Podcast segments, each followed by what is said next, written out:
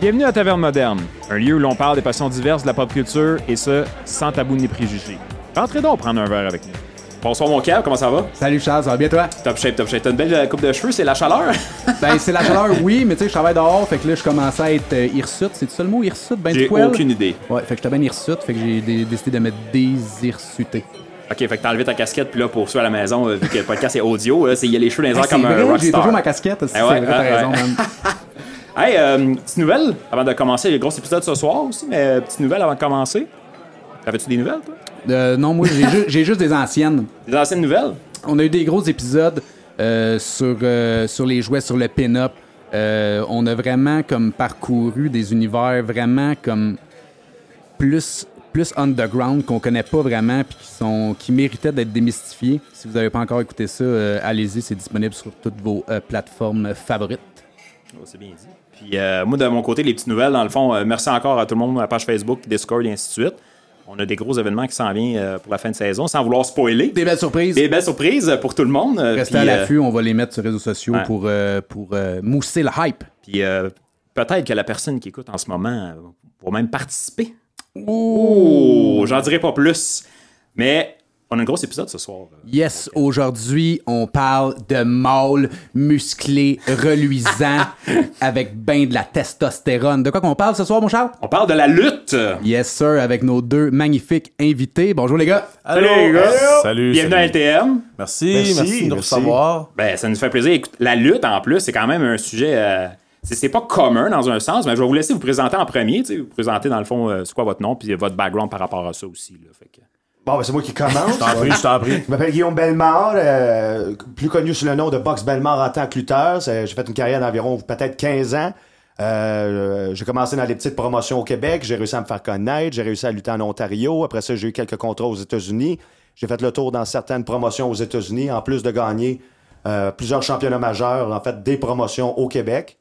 Euh, ensuite, euh, je suis allé vers euh, plus... euh, quand que j'ai eu une blessure euh, vers 2016, en- j'ai décidé après ça de faire plus de être announcer, MC, Master of Ceremonies.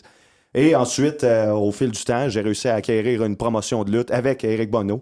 Et c'est là aujourd'hui que je suis. Je peux toujours lutter, mais je me calme beaucoup plus. Je fixe pas sur ma carrière. J'ai eu un beau 15 ans. J'ai eu bien des accomplissements. Je suis fier de ça.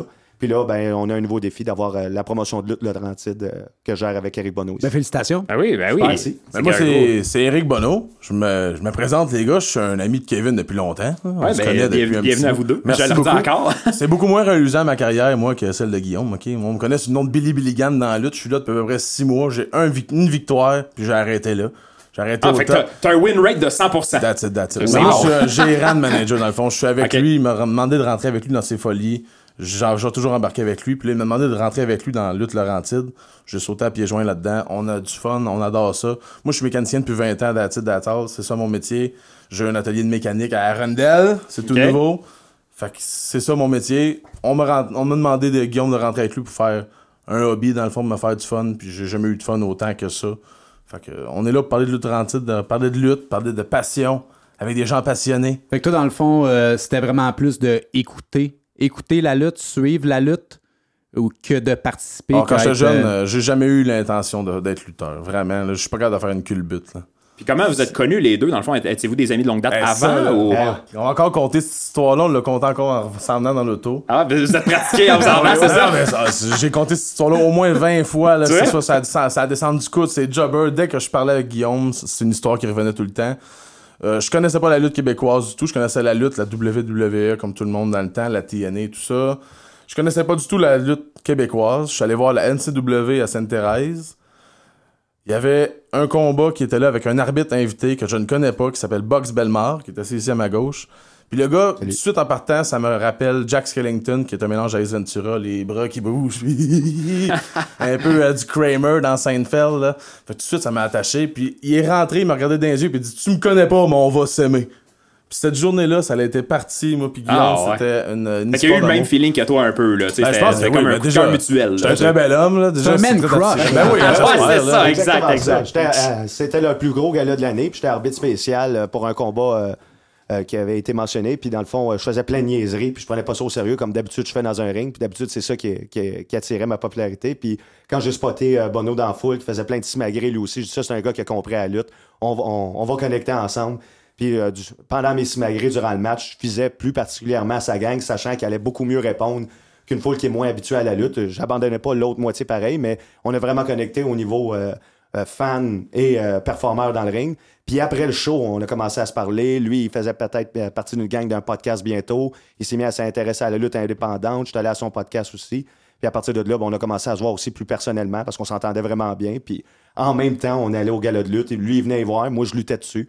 Puis c'était à force de faire ça au fil du temps moment donné, ben, lui, il a suivi un peu ma carrière. Il a vu que je me suis retiré un peu, que j'avais d'autres projets, puis il s'est toujours investi. Puis quand j'ai proposé Lutte Laurentide, ben, on a starté ça tout de suite. Ah, crème, c'est le fun. Fait que le reste, c'est l'histoire, là, dans le fond. Puis là, vous êtes rendu ce que vous êtes rendu aujourd'hui. Ah, euh, absolument. Moi, j'ai j'ai que du plaisir à être avec Guillaume tout le temps. C'est du gros fun. Les journées qu'on fait nos projets ensemble, c'est juste rire. C'est. Ben, euh, tu sais, moi, j'ai parlé un petit peu avant le podcast, puis tu sais, vous avez une belle chimie aussi, puis on, on voit que les deux, vous avez du fun ensemble, puis tout, puis pour ça, je pense que ça va être un bel épisode. Mais en parlant de plaisir, mon Kev, as-tu commandé de la, de la- de la petite bière? Yes, ou... ben aujourd'hui, là, c'est ça. Gérard, il est pas là parce que là, il commence à faire beau pis tout. Fait que là, je l'ai appelé, je dis, tu t'en viens-tu à soir? Puis là, il a répondu un peu comme euh, je te réveille dessus, moi, c'est. As-tu parlé de son salaire encore, là? Euh, je lui ai pas, il a fait, euh, j'ai dit, sais-tu quoi? Ok. Euh, va donc te recoucher, Esti. Je l'ai raccroché. Fait que, ce soir, je nous ai grillé euh, d'un menu euh, diversifié de bières de microbrasserie du Québec. Euh, J'ai pris des photos pré-pod, là. Je vais vous montrer ça, des belles bières d'un peu partout au Québec. Déguster les saveurs d'ici. Ah, ben, pour vrai, ils ont l'air belles, tu sais, puis c'est des. Toutes les canettes, ils ont l'air attirantes, ont toutes plein de couleurs, Ben, euh, des logos message, différents, message puis- au microbrasseur. Moi, je rentre à quelque part, je prends les canettes qui sont belles, j'ai boué. S'ils sont pas bonnes, tant pis. S'ils sont bonnes, tant mieux. Ben justement, j'en vois une ici, là. J'ai le droit de sacrer ici, j'imagine? Ouais, ouais, ouais, Bon, du grand tabarnak, euh, du Matt Falco, le géant de Saint-Casimir. J'ai une bière ici, les Grands Bois, dans les mains. Qui est la quoi? Qu'est-ce qui t'écrit, là? C'est quatrième dimension, c'est ça? Ça doit être... euh, T'as pas déjà besoin de lunettes à ton âge, c'est bon? Ouais, mais sur dehors, mes lunettes, tu nous montrer tantôt. ben ça, ça serait une très belle plug, là, pour Matt Falco, là, qui viennent ici, là, qui viennent proposer sa bière. Mais non, je vais ouvrir aujourd'hui, en ce moment même, là, les gars, là. Vas-y, on te regarde euh, Ça, pas. c'est la bière du grand. Du grand Matt Falco. Hey, Petite hein? anecdote ici, là. Un autre ici qui a compris la lutte, c'est très, très, très. Très, très, très. Parce que ça, Matt dans le Falco, fond, quand tu dis le Matt Falco, c'est un lutteur un- qui a c'est parti un- sa bière, c'est ça? C'est un jeu, Ouais. c'est une bière indépendant de Québec, qui est parti ben, de Saint-Casimir, qui est sa propre microbrasserie. qui s'appelle Les Grands Bois, qui est- vous pouvez trouver le bière pas mal partout dans toutes les bonnes microbrasseries. Et lui, Donc ici. Dont ici, voilà.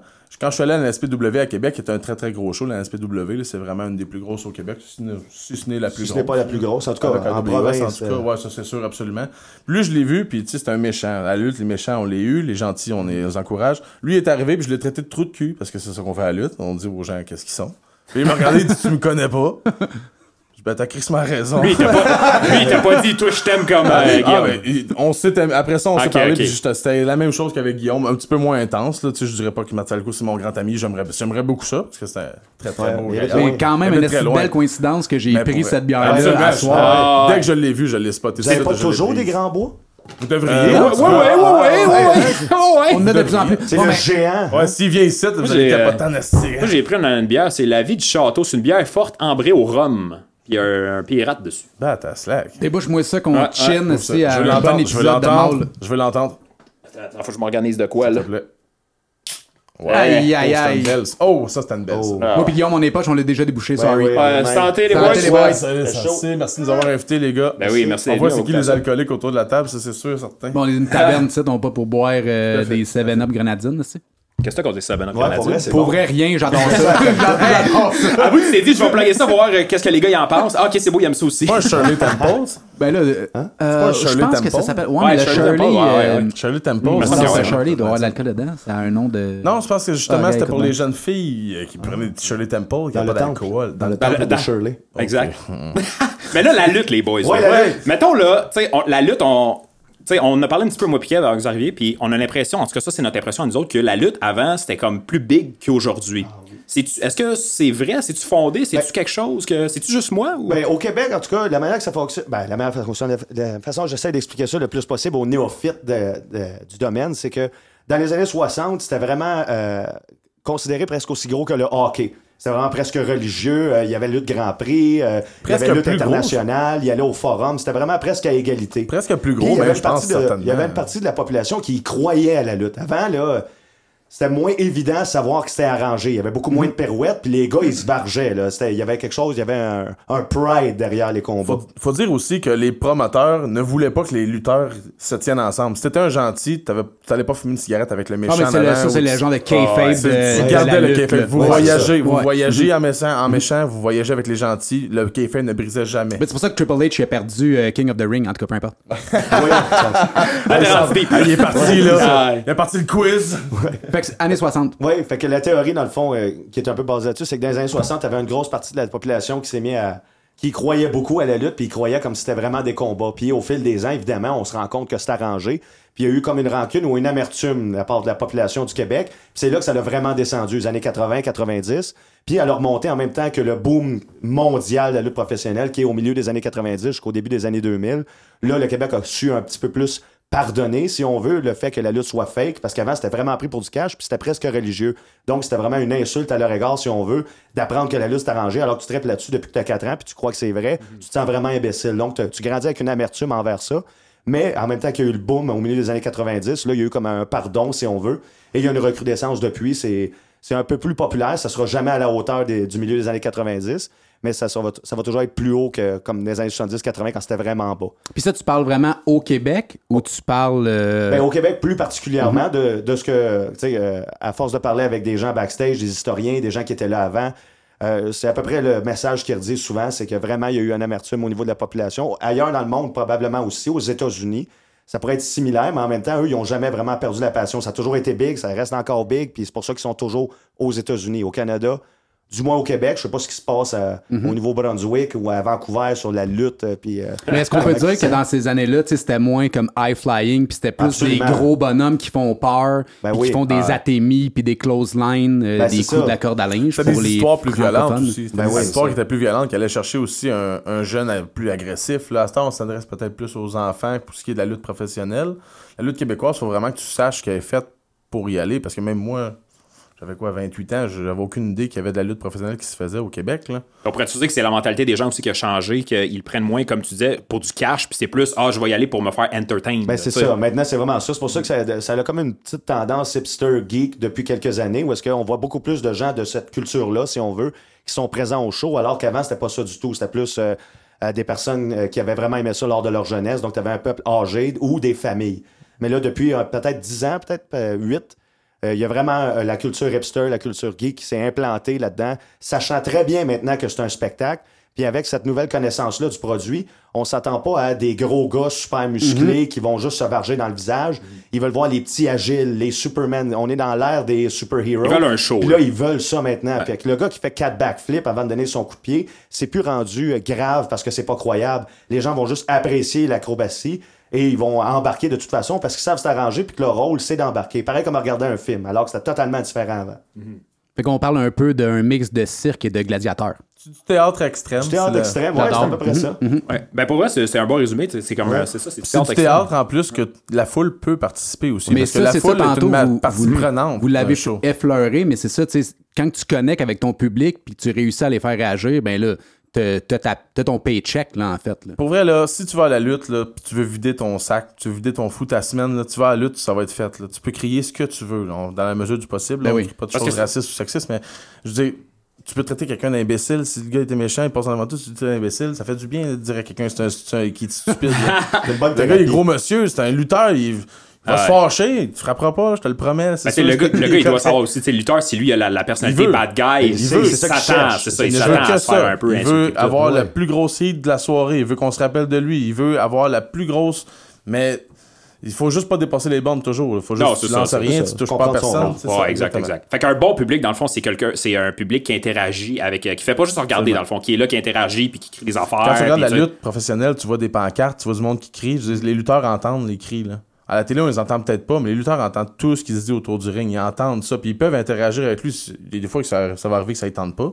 Des fois que ça va arriver qu'il y a, il y a eu un flash parfait. Ça va faire rire la salle au complet. Ah ouais. Ça, c'est un gros punch. La Tu même sais, chose il voit, il un gars avec, mettons, un t-shirt de son adversaire, puis tu sais, il, il va avoir Ouais. une altercation, entre Ben guillemets, ouais, tu vas brûler ton là. chandail après Ouais. le match. tu sais. Ouais. Ouais. Ouais, L'autre, se lève, puis il fait des fingers, puis là, l'interaction. Ça va lui donner le goût de revenir. C'est ça, il va Exactement. venir le rire après, puis quand il va sortir, il va faire lui, là. Il a blasté mon t-shirt, gars, j'en ai quatre aujourd'hui sur le dos.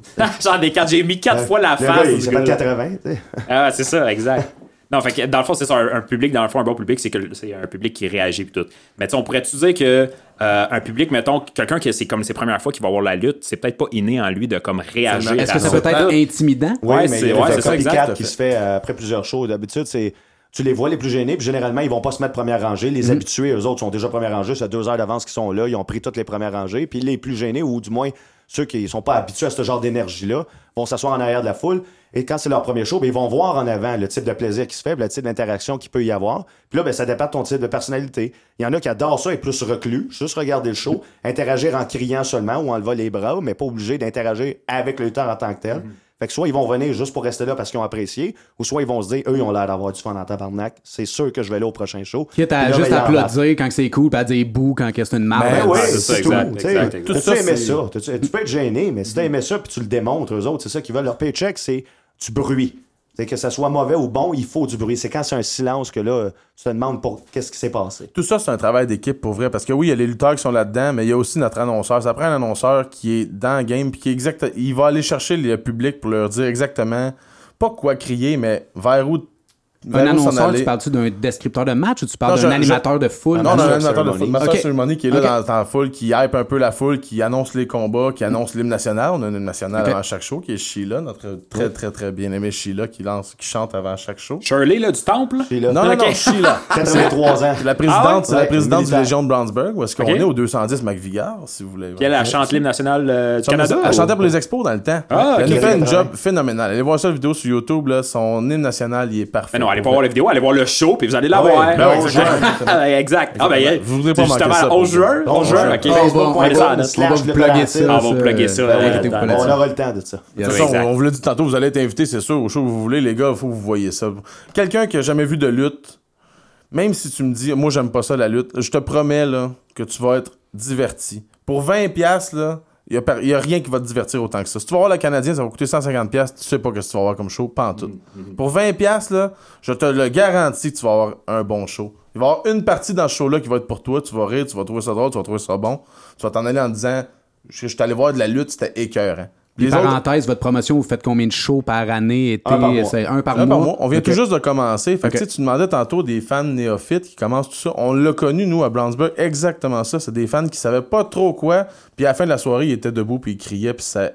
Au début, je l'ai, là, sur la vidéo qu'on a sur YouTube, ça commence.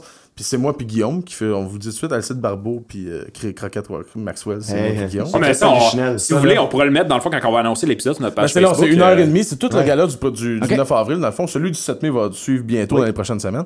Euh, celui du 9 avril est tout là, puis il est décrit par moi puis Guillaume, puis c'est des... ça n'a pas de bon sens, c'est niaiseux, c'est Ouais, stupide. pour On ceux fait- qui ont écouté à WCW là, dans le temps que Marc Ouais. Blondin, Marc le Blondin, ouais, c'est le même genre d'énergie. On s'envoie presque On chier, on crie. crie la merde, mais en même temps on décrit le match. C'est le bon cop, bad cop, mais des années.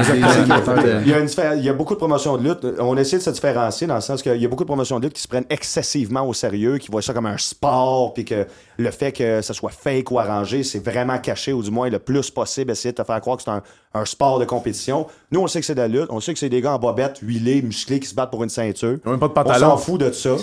puis on va embarquer dans le game comme si c'était un film, puis on va over-réagir parce que ben, c'est comme ça qu'on a envie de réagir. Fait que des fois, les gens, ils font des moves, euh, c'est leur prise de finition. Puis nous, on va aller over the top et réagir comme si c'était la fin du monde parce que c'est comme ça qu'on l'imagine, Ben ouais. la lutte. C'est- Je regarde un film d'action, puis le gars, il y a un avion qui explose dans son visage. Ben là, je crie à tomber de ma chaise si je vois ça Ah pour ouais. vrai. là. Bon, ben là, t'as été vite, là. T'as 10 mots de définition. Fait que pour les, vraiment les vrais néophytes, là, fait que, euh, faut comprendre qu'un Ouais. match de lutte, c'est un build-up. Fait que, tu les deux lutteurs se regardent, s'analysent, commencent avec des petits moves. Puis là, plus que le match progresse, plus que les moves augmentent en intensité, puis ça va naturellement, le plus souvent qu'autrement, soit finir par une crosse ou soit finir par un move, un move de finition.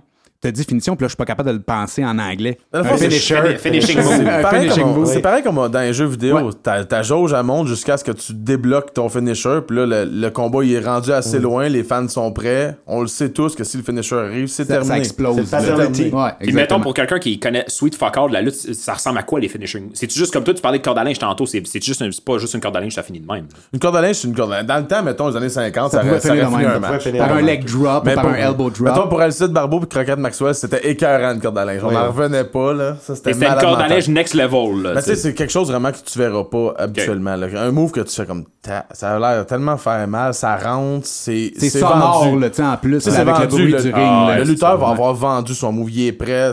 Souvent, il va l'avoir essayé deux, trois fois, puis ça n'aurait pas fonctionné dans le match parce qu'il était trop tôt dans le match. là.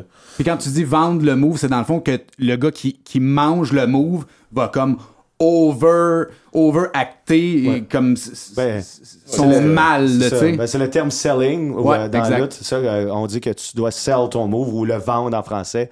Alors, euh, quand on te frappe, c'est sûr qu'on te frappe pas pour te tuer. Fait que c'est sûr que si euh, tu fais aucune réaction, tu te pencheras pas. Tu n'auras pas mal au ventre pour te pencher. On va te demander de le faire puis de le réagir comme si. C'est sûr qu'on te frappe puis que tu sens l'impact, mais on va pas te frapper pour te donner un vrai coup de poing. Tu vas peut-être avoir un petit rouge ou du moins la marque de ta main parce qu'il faut qu'il y ait un minimum d'impact. Puis le selling, le fait de vendre, c'est de faire comme si ben, c'était legit. Puis à ce moment-là, ben, c'est là qu'on voit s'il y a des meilleurs lutteurs ou non, dépendamment de les faces qu'ils font, des faces de douleur, euh, prendre la partie du corps aussi endolorie le plus possible. Ne pas oublier que t'as mal. Le gars, il se fait travailler la jambe. Travailler, ça veut dire euh, il se fait toujours frapper la jambe pendant 10 minutes. Puis après deux minutes, le Tu gars. boites. Le, ouais, mais le gars, il oublie qu'il faut qu'il boite. Fait qu'il a boité pendant 30 secondes, Ouais. puis là, il oublie. Donc, c'est pas quelqu'un qui vend bien. L'immersion est comme perdue. là, C'est ça. Exact. Parce que tu veux laisser ton que- public sur un high aussi. C'est pour ça de- d'où le finishing Ben move. oui, c'est pas tout le monde qui va réaliser que ah, finalement, il a plus mal à la jambe, lui, là. Mais il y en a qui vont le faire, puis c'est là que ça brise un peu. euh, La magie, le là. suspense Ouais, disbelief. exact. Parlant de scellé, on a vu le maître à l'œuvre hier. Je sais pas si tu as regardé ça, mais CM Punk est resté couché sur le ring en attendant que les fans partent. Puis quand ils sont partis, il était encore couché sur le ring parce qu'il a Ça, c'est peut-être oversellé. Ben, c'est parce qu'il a reçu. Ça, un comprendre. moment, tu sais, faire un moment, faut que tu ailles over the top. Ben, c'est parce qu'il avait reçu une curse d'un lutteur qui l'a cursé, fait que ça avait été amplifié en tout cas. Ça, c'est de la lutte, les chers amis. Là. Ah, c'est. Mais tu sais, il y a C'est- des histoires de c'est overselling. Là. On peut se rappeler du match à HB- HBK avec Hulk Hogan, oui. qui est comme le match ben le plus ça, ça serait- oversellé Tu du regardes dans le monde. là. dictionnaire oversell, ça serait ce match-là, avec la face de Shawn Michael qui rit. Ouais, mais... C'est quoi, c'est quoi qui est arrivé pour le, le monde qui ne le savent pas? Euh? C'était euh, Hulk Hogan contre Shawn Michael, puis euh, Shawn Michael était censé aller over. Over, ça veut dire était censé gagner. Puis il y avait une entente préalable de trois matchs. Comme ça, il y aurait eu deux gagnants puis un match final. Sauf qu'à la dernière minute, Hulk Hogan a décidé que finalement, ça allait être juste un match puis que c'est lui qui allait gagner, ce qui a vraiment frustré Shawn Michael. Fait que pour témoigner de sa frustration, il a quand même accepté de perdre parce que sinon, il n'y aurait juste pas eu de match. Pour témoigner de sa frustration, il a décidé que d'habitude, on vend, tu sais, tu manges un coup de poing, tu te penches, tu as mal au ventre. Mais là, quand Hogan lui donnait un coup de poing, non seulement il se penchait puis il avait mal au ventre, mais il faisait trois front flips, il sortait du ring puis il avait vraiment mal au ventre comme si on venait de le brûler Là, au il marchait genre étourdi, là, genre, oh Ah, mon ouais. dieu, où est-ce que je Fait suis, là? Puis chaque petit coup de poing, Ah ouais. chaque petite affaire, Shawn Michael, il faisait comme s'il venait de recevoir 10. un coup de fusil dans le visage. Là. Ah ouais. Donc ça crée un malaise au niveau de la foule parce qu'elle comprenait pas du tout ce qui se passait. Mais en même temps, il, il y a comme une moitié qui croyait qu'Hulk Hogan s'était rendu Superman là, parce que ce- chaque- chacun de ses coups était comme incroyable. Donc, C'est quand même c'est drôle, comme un malaise qui a été vu par ceux qui connaissent ça, mais ceux qui connaissent pas ça, puis qui euh, ils connaissent plus ou moins la lutte, puis ils regardent ça pour le plaisir, ils ont juste vu un gars vraiment sacrer une volée à Shawn Michael. C'est quand, même- c'est quand même drôle. Là, L'histoire c'est- du oversell. Fait qu'il y a- Ah, il y a il y a comme une limite que tu faut comme pas ça. tu dépasses. Comme tu dis, overselling. Ouais, là, tu sais, la Quand tu dépasses la limite. il y a une ligne fine de crédibilité. Exact. Quand tu dépasses, là, c'est Ah. comme. C'est un jeu quand même à essayer de voir où- jusqu'où tu peux te rendre, qu'est-ce que tu peux faire pour faire accroire ça. Si tu veux abandonner, d'habitude, les gens qui, mettons, à la fin de leur match, veulent dire Bon, ben moi, je vais me abandonner par soumission pour la fin du match. Ben, on va trouver une technique où tu te fais souvent frapper la jambe parce que ça n'aurait aucun sens que je te travaille, le- que je frappe le cou constamment durant le match. Puis là, à la dernière seconde, je te prends la jambe, c'est là que tu abandonnes. Il faut trouver une crédibilité sur comment ça termine. Donc, si je prévois finir en prenant une prise de jambe, je vais, pendant le match, viser ta jambe particulièrement pour que les gens croient que ça ait du Une, sens. une longue mise en scène, en fait. C'est ça. de- Ben, de que ça conter ait une histoire. psychologie, si on veut. Fait que dans le fond, si, si j'imagine que vous avez comme euh, un genre de chorégraphie que vous répétez les deux lutteurs Oh, ensemble. c'est une bonne question. Jamais. Non? Votre Jamais. préparation de match, vous, vous savez c'est qui votre adversaire ce match-là, comment vous vous préparez pour ce match-là? Ben, de A à Z, si tu rentres dans un. euh, je suis booké pour un match. C'est annoncé sur Internet, je vois mon adversaire. Je peux regarder sur Internet parce que, dans le fond, les lutteurs, c'est comme des super-héros. Ils ont leur move. Mhm. Ils ont leur séquence, ils ont ce qu'ils font, qui sont leurs personnages. Donc, tu peux déjà aller sur Internet puis voir un peu ce qu'il fait. puis imaginer un peu d'avance quel genre de séquence avec tes moves à toi ou tes choses que tu peux faire avec lui. Donc, tu te présentes au gala et il y a une feuille qui s'appelle Booking Sheet ou la feuille de booking qui a toute la description de tous les matchs avec ce que le scripteur aimerait avoir comme type d'histoire. Donc, moi, je peux me rendre backstage, je vois mon match, euh, Box Belmore contre, euh, mettons, Ice, puis c'est écrit Ice doit paraître vraiment fort, Ice gagne avec son move de finition. Donc là, je sais déjà d'avance avec lui lorsque je vais discuter que faut promouvoir sa force durant le combat. Fait qu'on va peut-être plus focuser sur des moves de puissance. Des power moves. Puis euh, des séquences où je suis rapide, mais il m'attrape parce qu'il est trop fort. Plus que si on avait fait un combat où on demandait un soumission. À ce moment-là, il n'y a pas de pratique en tant que tel parce que des mouvements sont quand même relativement dangereux. Il faut une belle séquence, une belle coordination. Puis on peut pas prendre le risque de faire ces mouvements-là en répétition. Surtout qu'en répétition, il n'y a pas de foule, il n'y a pas d'adrénaline. Puis il y a beaucoup de choses qui marchent dans la lutte sur le fait que tu es sur l'adrénaline. Il y a vraiment intensément de la douleur, mais elle se passe toujours après le combat. Durant le combat, tu es tellement sur l'adrénaline que les mouvements se passent, mais à cause que tu es sur l'adrénaline, justement, c'est après que tu vas ressentir la douleur de ce que tu as fait. Alors, les pratiquer avant le combat, ce serait juste vouloir se faire du mal. On est des professionnels, puis on a pratiqué assez longtemps. On va discuter sur des séquences. Donc, comment on commence, comment on fait le milieu, puis comment on amène ça à la fin. Ensuite, on implante des moves là-dedans, puis on fait des répétitions de, de souvenirs. Donc, on va pas on va pas se prendre sur nos épaules. On peut l'essayer. Je vais voir, je suis capable de te lever sur mes épaules parce que je pense à ce move-là? Oui. OK, ben on va l'intégrer. Mais après ça, on va juste, c'est une game de souvenirs, de se dire, bon, ben ça commence comme ça, le milieu c'est ça, puis la fin c'est ça. Généralement, il y a des mouvements qui sont des mouvements Q, qui veut dire, bon, ben quand c'est la big boot, quand c'est un mouvement particulier, là, ça veut dire que c'est moi qui prends le dessus, puis on s'en va vers la fin. Ça veut dire aller vers la maison, go home. C'est un terme qui dit, bon, ben après une certaine séquence, on s'en va à la séquence de fin. Puis des fois, ça te permet de dire, parce que l'arbitre aussi, vous avez un temps alloué durant vos matchs. Fait que ça peut être, mettons, moi, je vois de 10 à 12. Puis là, l'arbitre, il voit 11 minutes sur sa montre. Il va venir nous dire, OK, les gars, allez à la maison. Fait que si j'ai pas, si je vois qu'il me reste encore 8 minutes à mon match, je sais que le Q Big Boot, ça amène à la fin. Fait que mon adversaire va comprendre, si je sac la Big Boot tout de suite, ah, toutes les séquences qu'on s'est planifiées avant, on les assure, c'est fini, on s'en va à la fin. Donc, c'est le type de planification qui se passe majoritairement pour tous les matchs avec la description de ce qu'on veut comme type d'histoire, parce que le scripteur, lui, il voit à long terme. Puis s'il veut, mettons, que Ice soit euh, perçu comme étant super puissant puis euh, difficile à battre, ben, il va lui donner plein de victoires en ligne. Parce que ça aussi, c'est un travail d'équipe. Je vais le dire tout le long du podcast. L'arbitre fait partie aussi de la gimmick, fait toute partie. C'est lui qui est le relais en, en arrière, dans le ring. Tout se passe avec lui aussi. Je dis, C'est vraiment un travail d'équipe. Du fait pas juste taper un, deux, trois à terre, Ah, puis à la tête, lâche à la tête. Non, Ah, ben, il y a un rôle très important. C'est lui qui calcule le temps. C'est lui aussi qu'il y a toujours le code de blessure. Lorsque quelqu'un se blesse gravement ou il est plus capable de compétitionner, il y a le fameux move en croix où les gens font un X. Les lutteurs vont faire un X avec leurs bras s'ils sont capables. Puis s'ils sont pas capables, ils vont le dire dans l'oreille de l'arbitre. Et l'arbitre, lui, va faire un X à tous ceux qui sont autour. C'est là que les médics vont immédiatement arriver sur le ring Parce, parce, qu'il que c'est plus malencontreusement blessé le pour show- de Le vrai. show là. arrête maintenant. OK. puis on- C'est ça. On s'occupe du blessé, ce n'est plus arrangé. OK. Fait que toi, si t'es quelqu'un dans le fond, mettons, tu veux être un lutteur puis tu veux juste être le badass qui perd jamais, c'est peut-être pas ta place. Faut que tu sois quand même humble dans le sens que des fois, ils vont décider que, OK, là, c'est c'est plus lui qui va gagner, des fois, ça, va être toi, des fois. Ça existe. Oui, mais ça dépend aussi de ta position. C'est sûr que dans tes débuts, lorsque tu es une recrue, tu vas toujours perdre parce qu'on va vouloir briser ton ego, Ben oui. puis on va vouloir te mentionner que c'est pas comme ça que ça fonctionne. Mais après un certain moment, si tu réussis à te démarquer, à aller plus haut que les autres, puis à avoir un bon personnage qui fait que tu es beaucoup plus voulu, là, tu peux jouer si ça t'importe. Parce que dans le ça devrait pas t'importer, mais il y en a que ça importe, puis il y en a pour qui c'est important. Fait si tu réussis à te rendre à un statut qui est assez élevé pour te permettre de dire non, tu seras peut-être pas autant demandé, mais lorsque tu seras demandé, tu peux t'assurer une victoire. Mais ça dépend toujours de ton statut. C'est toutes des superstars indépendantes qui ont un statut complètement différent l'un de l'autre.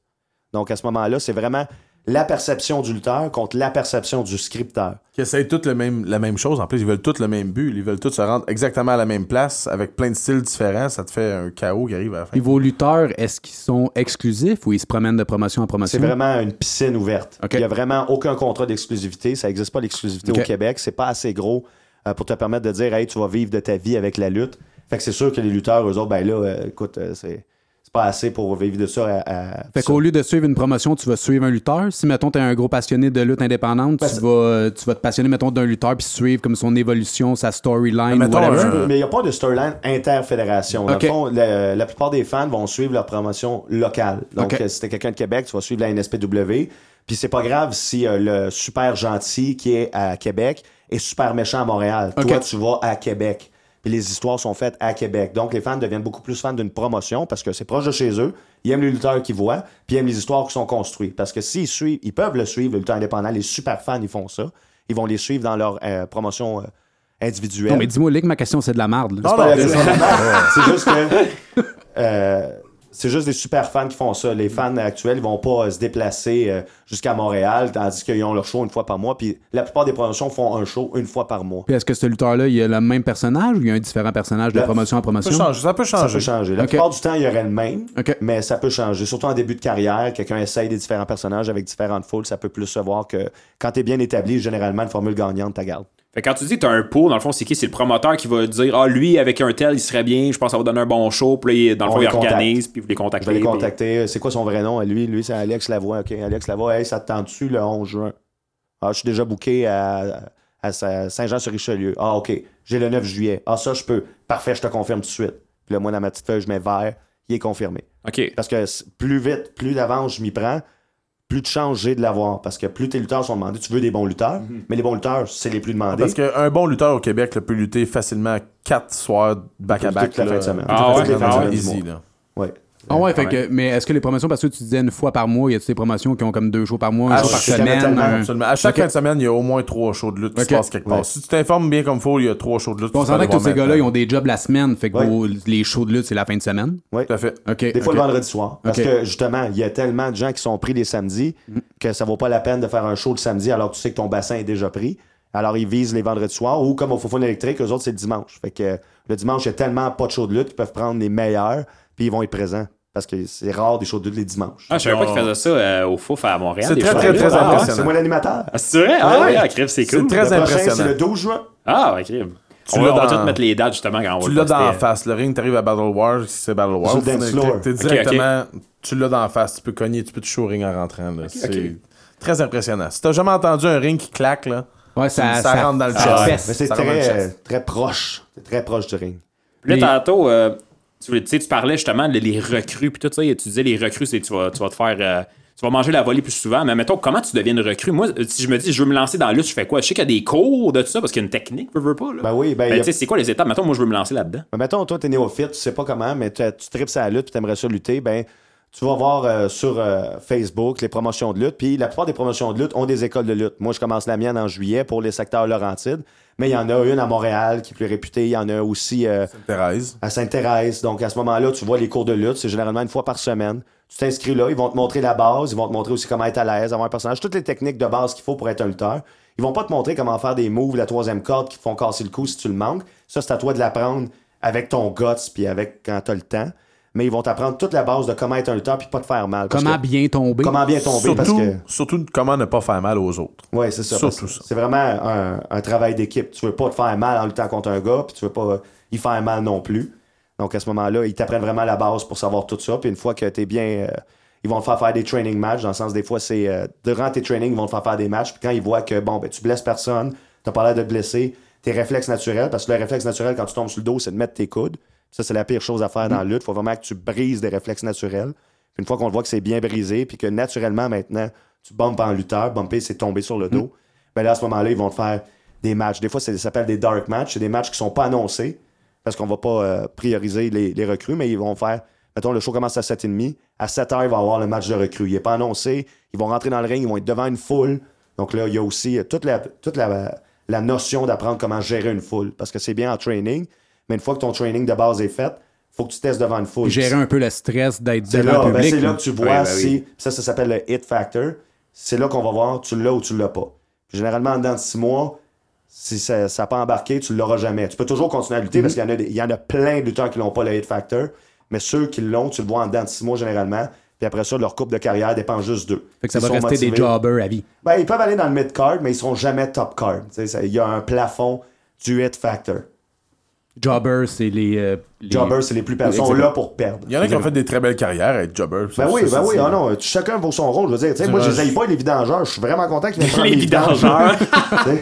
Tu J'allais dire un joueur de la Ligue américaine pour être un peu plus poli, mais vidangeur, écoute, tu veux y aller là. C'est un jobber ou ça l'est pas. Ben, tu sais, comme toi, t'as-tu fait des cours, euh, justement? euh, Zéro. Non, Moi, je pas sais pas comment tomber non plus. Si tu vas voir mes shows, je, je bouge comme un imbécile, je parle comme un imbécile parce que je suis un imbécile. Je connais absolument rien de ça. Moi, je vais juste aller chercher la foule, je la fais lever, je la fais encourager mes gars, je mange le tape sa gueule, c'est fini. Fait que c'est pas un prérequis dans un sens que, tu sais, il- c'est pas, euh, faut que t'aies fait absolument des cours pour rentrer sur le Mettons ring. là, Ben, lui, il est manager, il lutte pas. Ah, Moi, ok, je suis ok, pas- c'est vrai, je c'est mange juste vrai, un ok, mot. ok, Il est pas un compétiteur, c'est un gérant, comme des années 80 ça. où, c'est où quelqu'un va parler pour toi. Généralement, quand quelqu'un est pas très charismatique, mais il, a un une gérant. musculature importante, on va lui donner quelqu'un qui est charismatique. Comme ça, il transfère son charisme. Ok. Généralement, c'est avec un monstre, un gros lutteur. Généralement, ils sont moins charismatiques, mais on va mettre quelqu'un qui est plus petit pour le faire paraître encore plus gros et qui est charismatique et qui peut parler pour lui. Parce que le mic skill, c'est important dans Ah, la lutte. c'est c'est ça qui fait. euh, C'est une partie du head factor. Parce que tu vois, moi, quand j'écoutais la lutte dans mon jeune temps, j'écoutais quasiment plus la lutte dans l'attitude era Ben oui, pour les mic histoires. skills Ben oui, que pour les Oui, matchs. Ben oui. Parce Un que. match en histoire, c'est un match plate. Moi, je veux pas voir deux gars en bobette que je connais pas se battre, ça ça. sert à rien, ça. Je veux, je veux qu'il aille casser la gueule à sa blonde la veille, puis là, il est en tabarnak. Ouais, les build- les build-up, ils étaient fous. Là. Puis, autant, autant les histoires intenses que les- l'humour avec euh, Kurt Angle avec son petit chapeau de cowboy qui joue de la guitare. C'est les histoires, Les histoires, c'était le magique. C'était c'est ça, qui, rendait. C'est ça qui est perdu aujourd'hui, je trouve, un peu. Regarde à AEW les mercredis si tu le fais pas déjà, puis ça, c'est le retour. Le, problème avec le WWE en ce moment, je pense, c'est qu'ils prennent leurs fan base pour des imbéciles. Ils se permettent plein de tactiques déloyales, puis plein d'insultes à notre intelligence par rapport à leurs histoires. Tandis que le mercredi, la AEW, ils, ils prennent pour acquis que tu es intelligent, que tu suis leur histoire, puis que tu vas t'en apercevoir s'il y a des erreurs ou des erreurs de continuité. Donc, ils font, ils font un vrai effort pour essayer de t'attirer vers des choses différentes. Tandis que vers la WWE, c'est vraiment pour enfants, parce que pour enfants, là, que le gars soit gentil la semaine, Ouais. il, est, il est méchant la semaine prochaine, puis il était en équipe avec lui, mais finalement, il l'a eu. Ça, il dérange pas. Lui, il regarde la lutte, puis c'est le fun.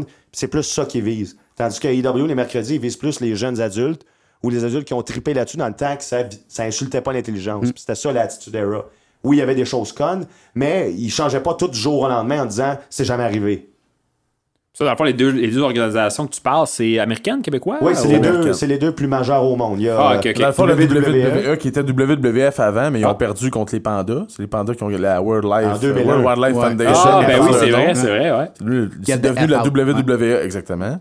C'est devenu la WWE. Mais là, au début, c'était Cody Rhodes avec Tony Khan, Puis les Young Bucks, les Young Bucks qui avaient parti d'une promotion. Kenny Omega. C'est tout du monde, dans le fond, qui était tanné des. Vince McMahon, qui était le patron de la WWE, de- il était tanné de. Vince McMahon, dans le fond, depuis les années 80, contrôle le, le- le monde de la lutte professionnelle comme un marionnettiste. C'est le seul qui est en place.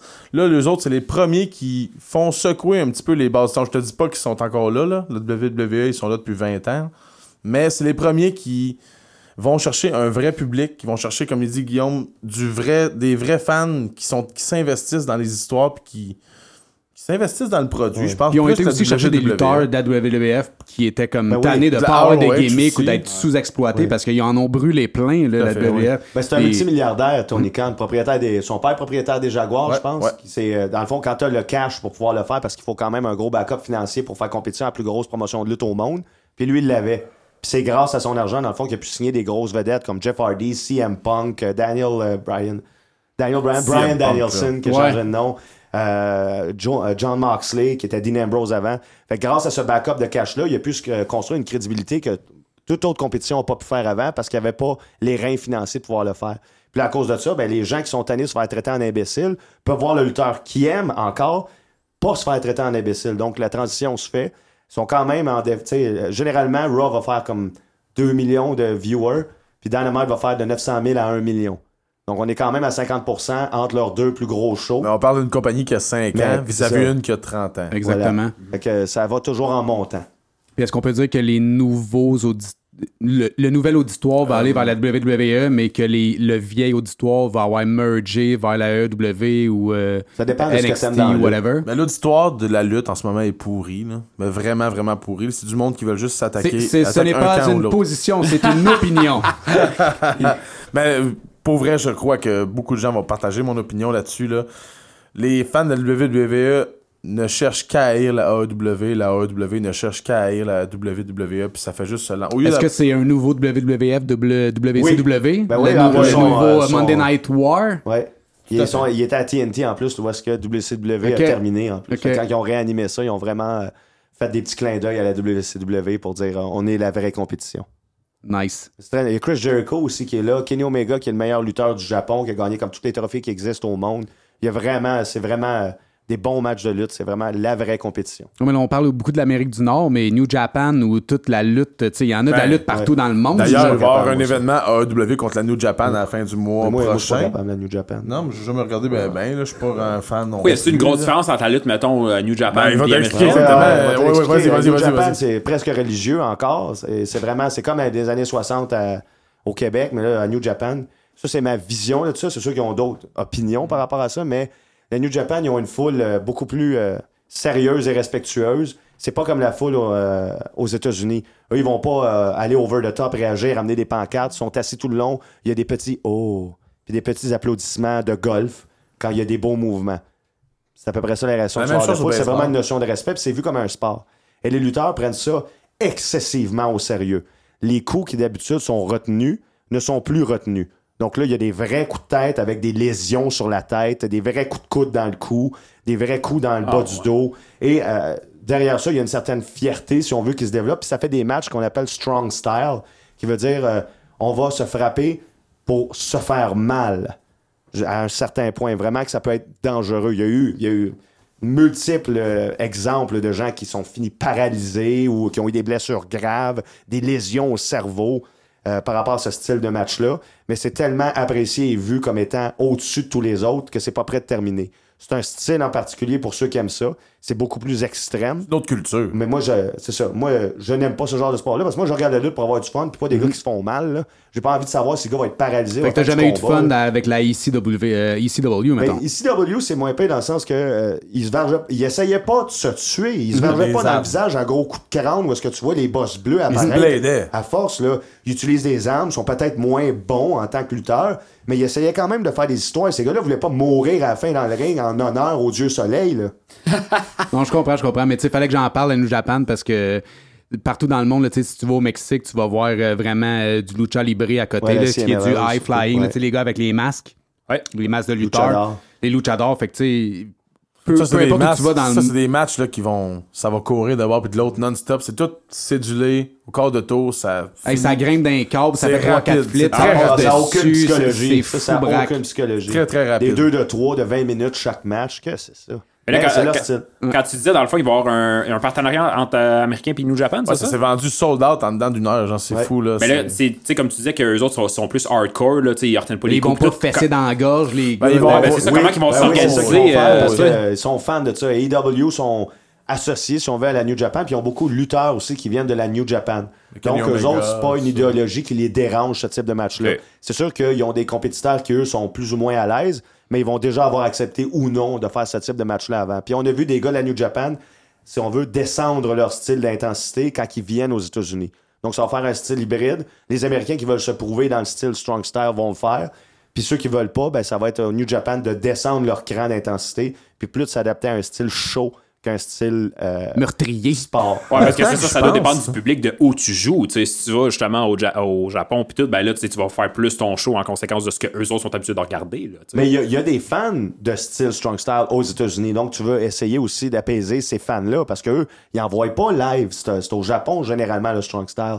Fait que quand tu leur proposes ce style de match-là, puis eux, ils regardent ça euh, depuis 10 ans, toutes les vidéos qui existent, Ouais, c'est sûr qu'ils vont se présenter. Aux States, il y a eu une grosse vague aussi dans les années 2000 de backyard wrestling comme sans queue ni tête. C'est vrai, là, Genre avec Clown Posse, ça a même sorti. Ouais, euh, ça, ouais. sur PlayStation, Ouais. Backyard Wrestling. Ouais, ouais. Je me souviens. Où est-ce que c'est se fessait avec genre des weed eaters, là, tu sais, il y avait des affaires qui se pouvaient pas, là. C'est dans la tendance Jackass, d'après moi, ça Ouais, presque ben, en ouais, même pour vrai, c'est ça, je me dis. Je pense que ouais, puis tu sais, c'était des affaires de je saute du toit de la maison pendant que t'es sur la table, Ah puis. Grave au coccyx. ah ouais, ah ouais, puis- Ça, ça va Ça, c'est pas continuer encore et toujours Ouais, là, de, c'est ça, de ouais, se battre ouais. dans un. Ben, la mode des jackass, comme tu dis, de se faire mal pour vrai, puis de le filmer ça. Mais puis ça va vite, tu tu sais. sais, tombe sur la tête, puis ta vie est finie. Ah ouais, veux mais ces gens-là, ils pensent pas à ça. Eh non, eux autres, ils pensent au nombre de clics qu'ils vont avoir sur YouTube. tu sais, On on tout, on l'a euh. tout skippé, le Don't Try This at Home. Là, qui Ben oui, exact, exact. Mais ils ont pas le choix de le mettre. Ben oui, c'est sûr, Ben pas le choix de le mettre. Il marque que le café est chaud sur le verre. je me brûle pareil. Ben oui. En dessous des pianos, c'est écrit peut causer la mort s'il avalé. Mais les quand pianos? même- Ah ouais? C'est avant les touches des pianos, les. euh, Je sais pas, c'est écrit ça en dessous du piano de chez ma grand-mère. Ah, ouais. Je peux causer la mort s'il y avait Tu veux dire que tu collais en dessous du piano attends, quand même? C'est-à-dire Il que essayait de l'avaler. essaie d'avaler un piano puis qui est mort. Il essaie de l'avaler. Mais tu sais, on parlait euh, des styles un peu extrêmes, mais il y a quand même des gros, euh, des gros noms qui se sont faits en commençant dans des dans des promotions un peu extrêmes. Si on passe à Raven, si on passe à Mick Foley, où est-ce que genre ils ont commencé en se faisant détruire, puis finalement c'est rendu Mick des gros Foley, superstars. il y avait quand même un problème dans la tête solidement. Il s'est cassé quasiment tous les autres du score. Il sautait en bas de son, son toit quand son père arrivait de travailler pour lui montrer Regarde ce que j'ai trouvé aujourd'hui. Ça allait pas bien déjà. Il- le gars, il était dédié. Ben oui, à- il voulait à sa lutte, absolument là, se casser quelque chose puis sauter de quelque part. Sauter en bas d'un Hell in a Cell, faut être fou. Hell in a Cell, c'est la cage. euh, c'est une cage en métal qui fait à peu près 30 pieds, 40 pieds de haut. Il, est- il est tombé en bas de ça. Là. Ouais, faut vraiment écouter le, le biopic de, de Mick Foley pour fait. vraiment comprendre euh, c- c- cette folie-là. Parce que, tu sais, veux, veux pas, il y en a que, oui, c'est des athlètes, mais il y en a qui vont utiliser le facteur comme choc. Tu sais, comme Mick Ben Foley oui. qui dit Undertaker, qui dit pitch-moi en bas. Undertaker, je ne pas en bas. Il dit, tu te calisses pas en bas, moi, je vais me coller en bas. Puis Louis, il se pitch lui-même en bas. Ouais, il le rattrape. Ah ouais. Laisse-moi Non, faire mais la tu sais, croix.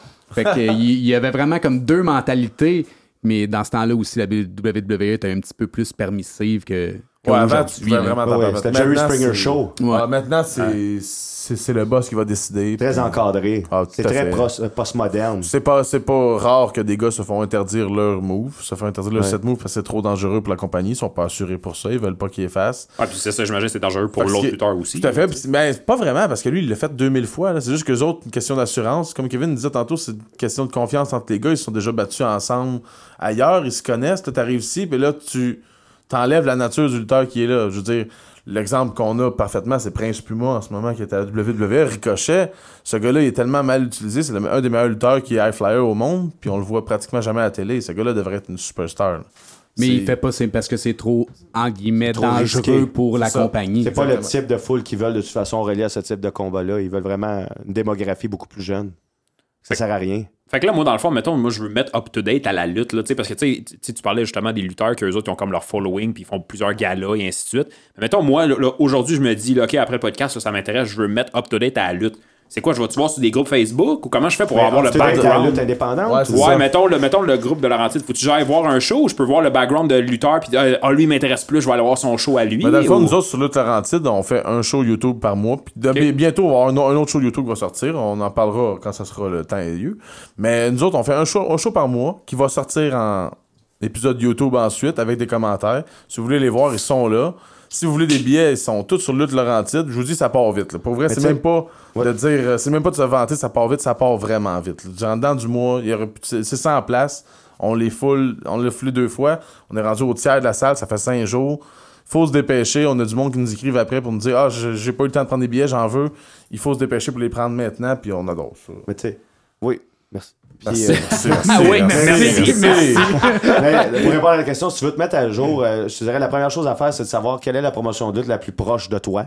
À ce moment-là, ça va t'éviter de faire de la route inutilement, d'aller voir le show de lutte le plus proche de toi. Puis à ce moment-là, de te faire une idée. Est-ce que c'est le genre de, de show de lutte que tu veux? Parce qu'il y a beaucoup de styles différents au Québec. Tu as des shows familiales, tu as des shows hardcore, tu as des shows euh, 18 ans, tu as des shows qui engagent des femmes, tu as des shows qui engagent jamais de femmes.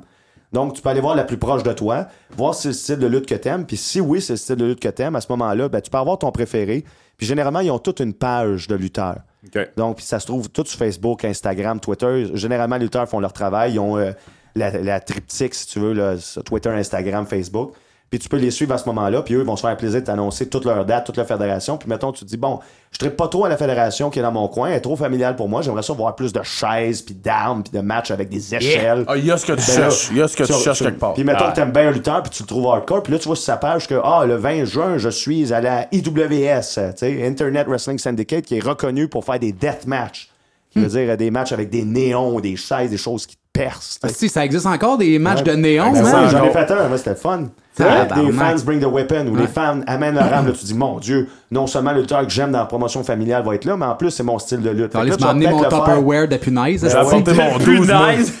Hey, le monde, il amenait des melons d'eau qui avaient collé des punaises tout autour. Fait que tu Nice. pouvais pas le prendre parce que sinon tu t'ouvrais les mains puis ça, les lutteurs se lançaient ça dessus. Je te dis, c'était Wow. extrême. Ah, ouais, Mais tu vois, ça, c'est vraiment. Répète-moi cette fédération. Ça, on passe Ah, à IWS. IWS. C'est à Montréal, c'est souvent euh, au Unity. OK. OK. Ben, eux autres, malgré leur nom, tu dis c'est Internet, c'est pas juste en ligne. Ils font des shows vraiment euh, sur place. Là. Oui, oui, oui, c'est ça. ok, c'est juste qu'ils ont commencé au début des années 2000, puis ce qu'ils ont démarqué, c'est qu'ils filmaient leur match hardcore, puis ils ont, ils ont vraiment mis ça en ligne gratuitement. Puis au début du boom de l'Internet, au début des années 2000, t'avais pas grand accès à show de lutte online. Puis ça, ça leur a donné une vision aux États-Unis. Faut qu'ils sont devenus gros vraiment rapidement, juste en ayant fait cette tactique-là.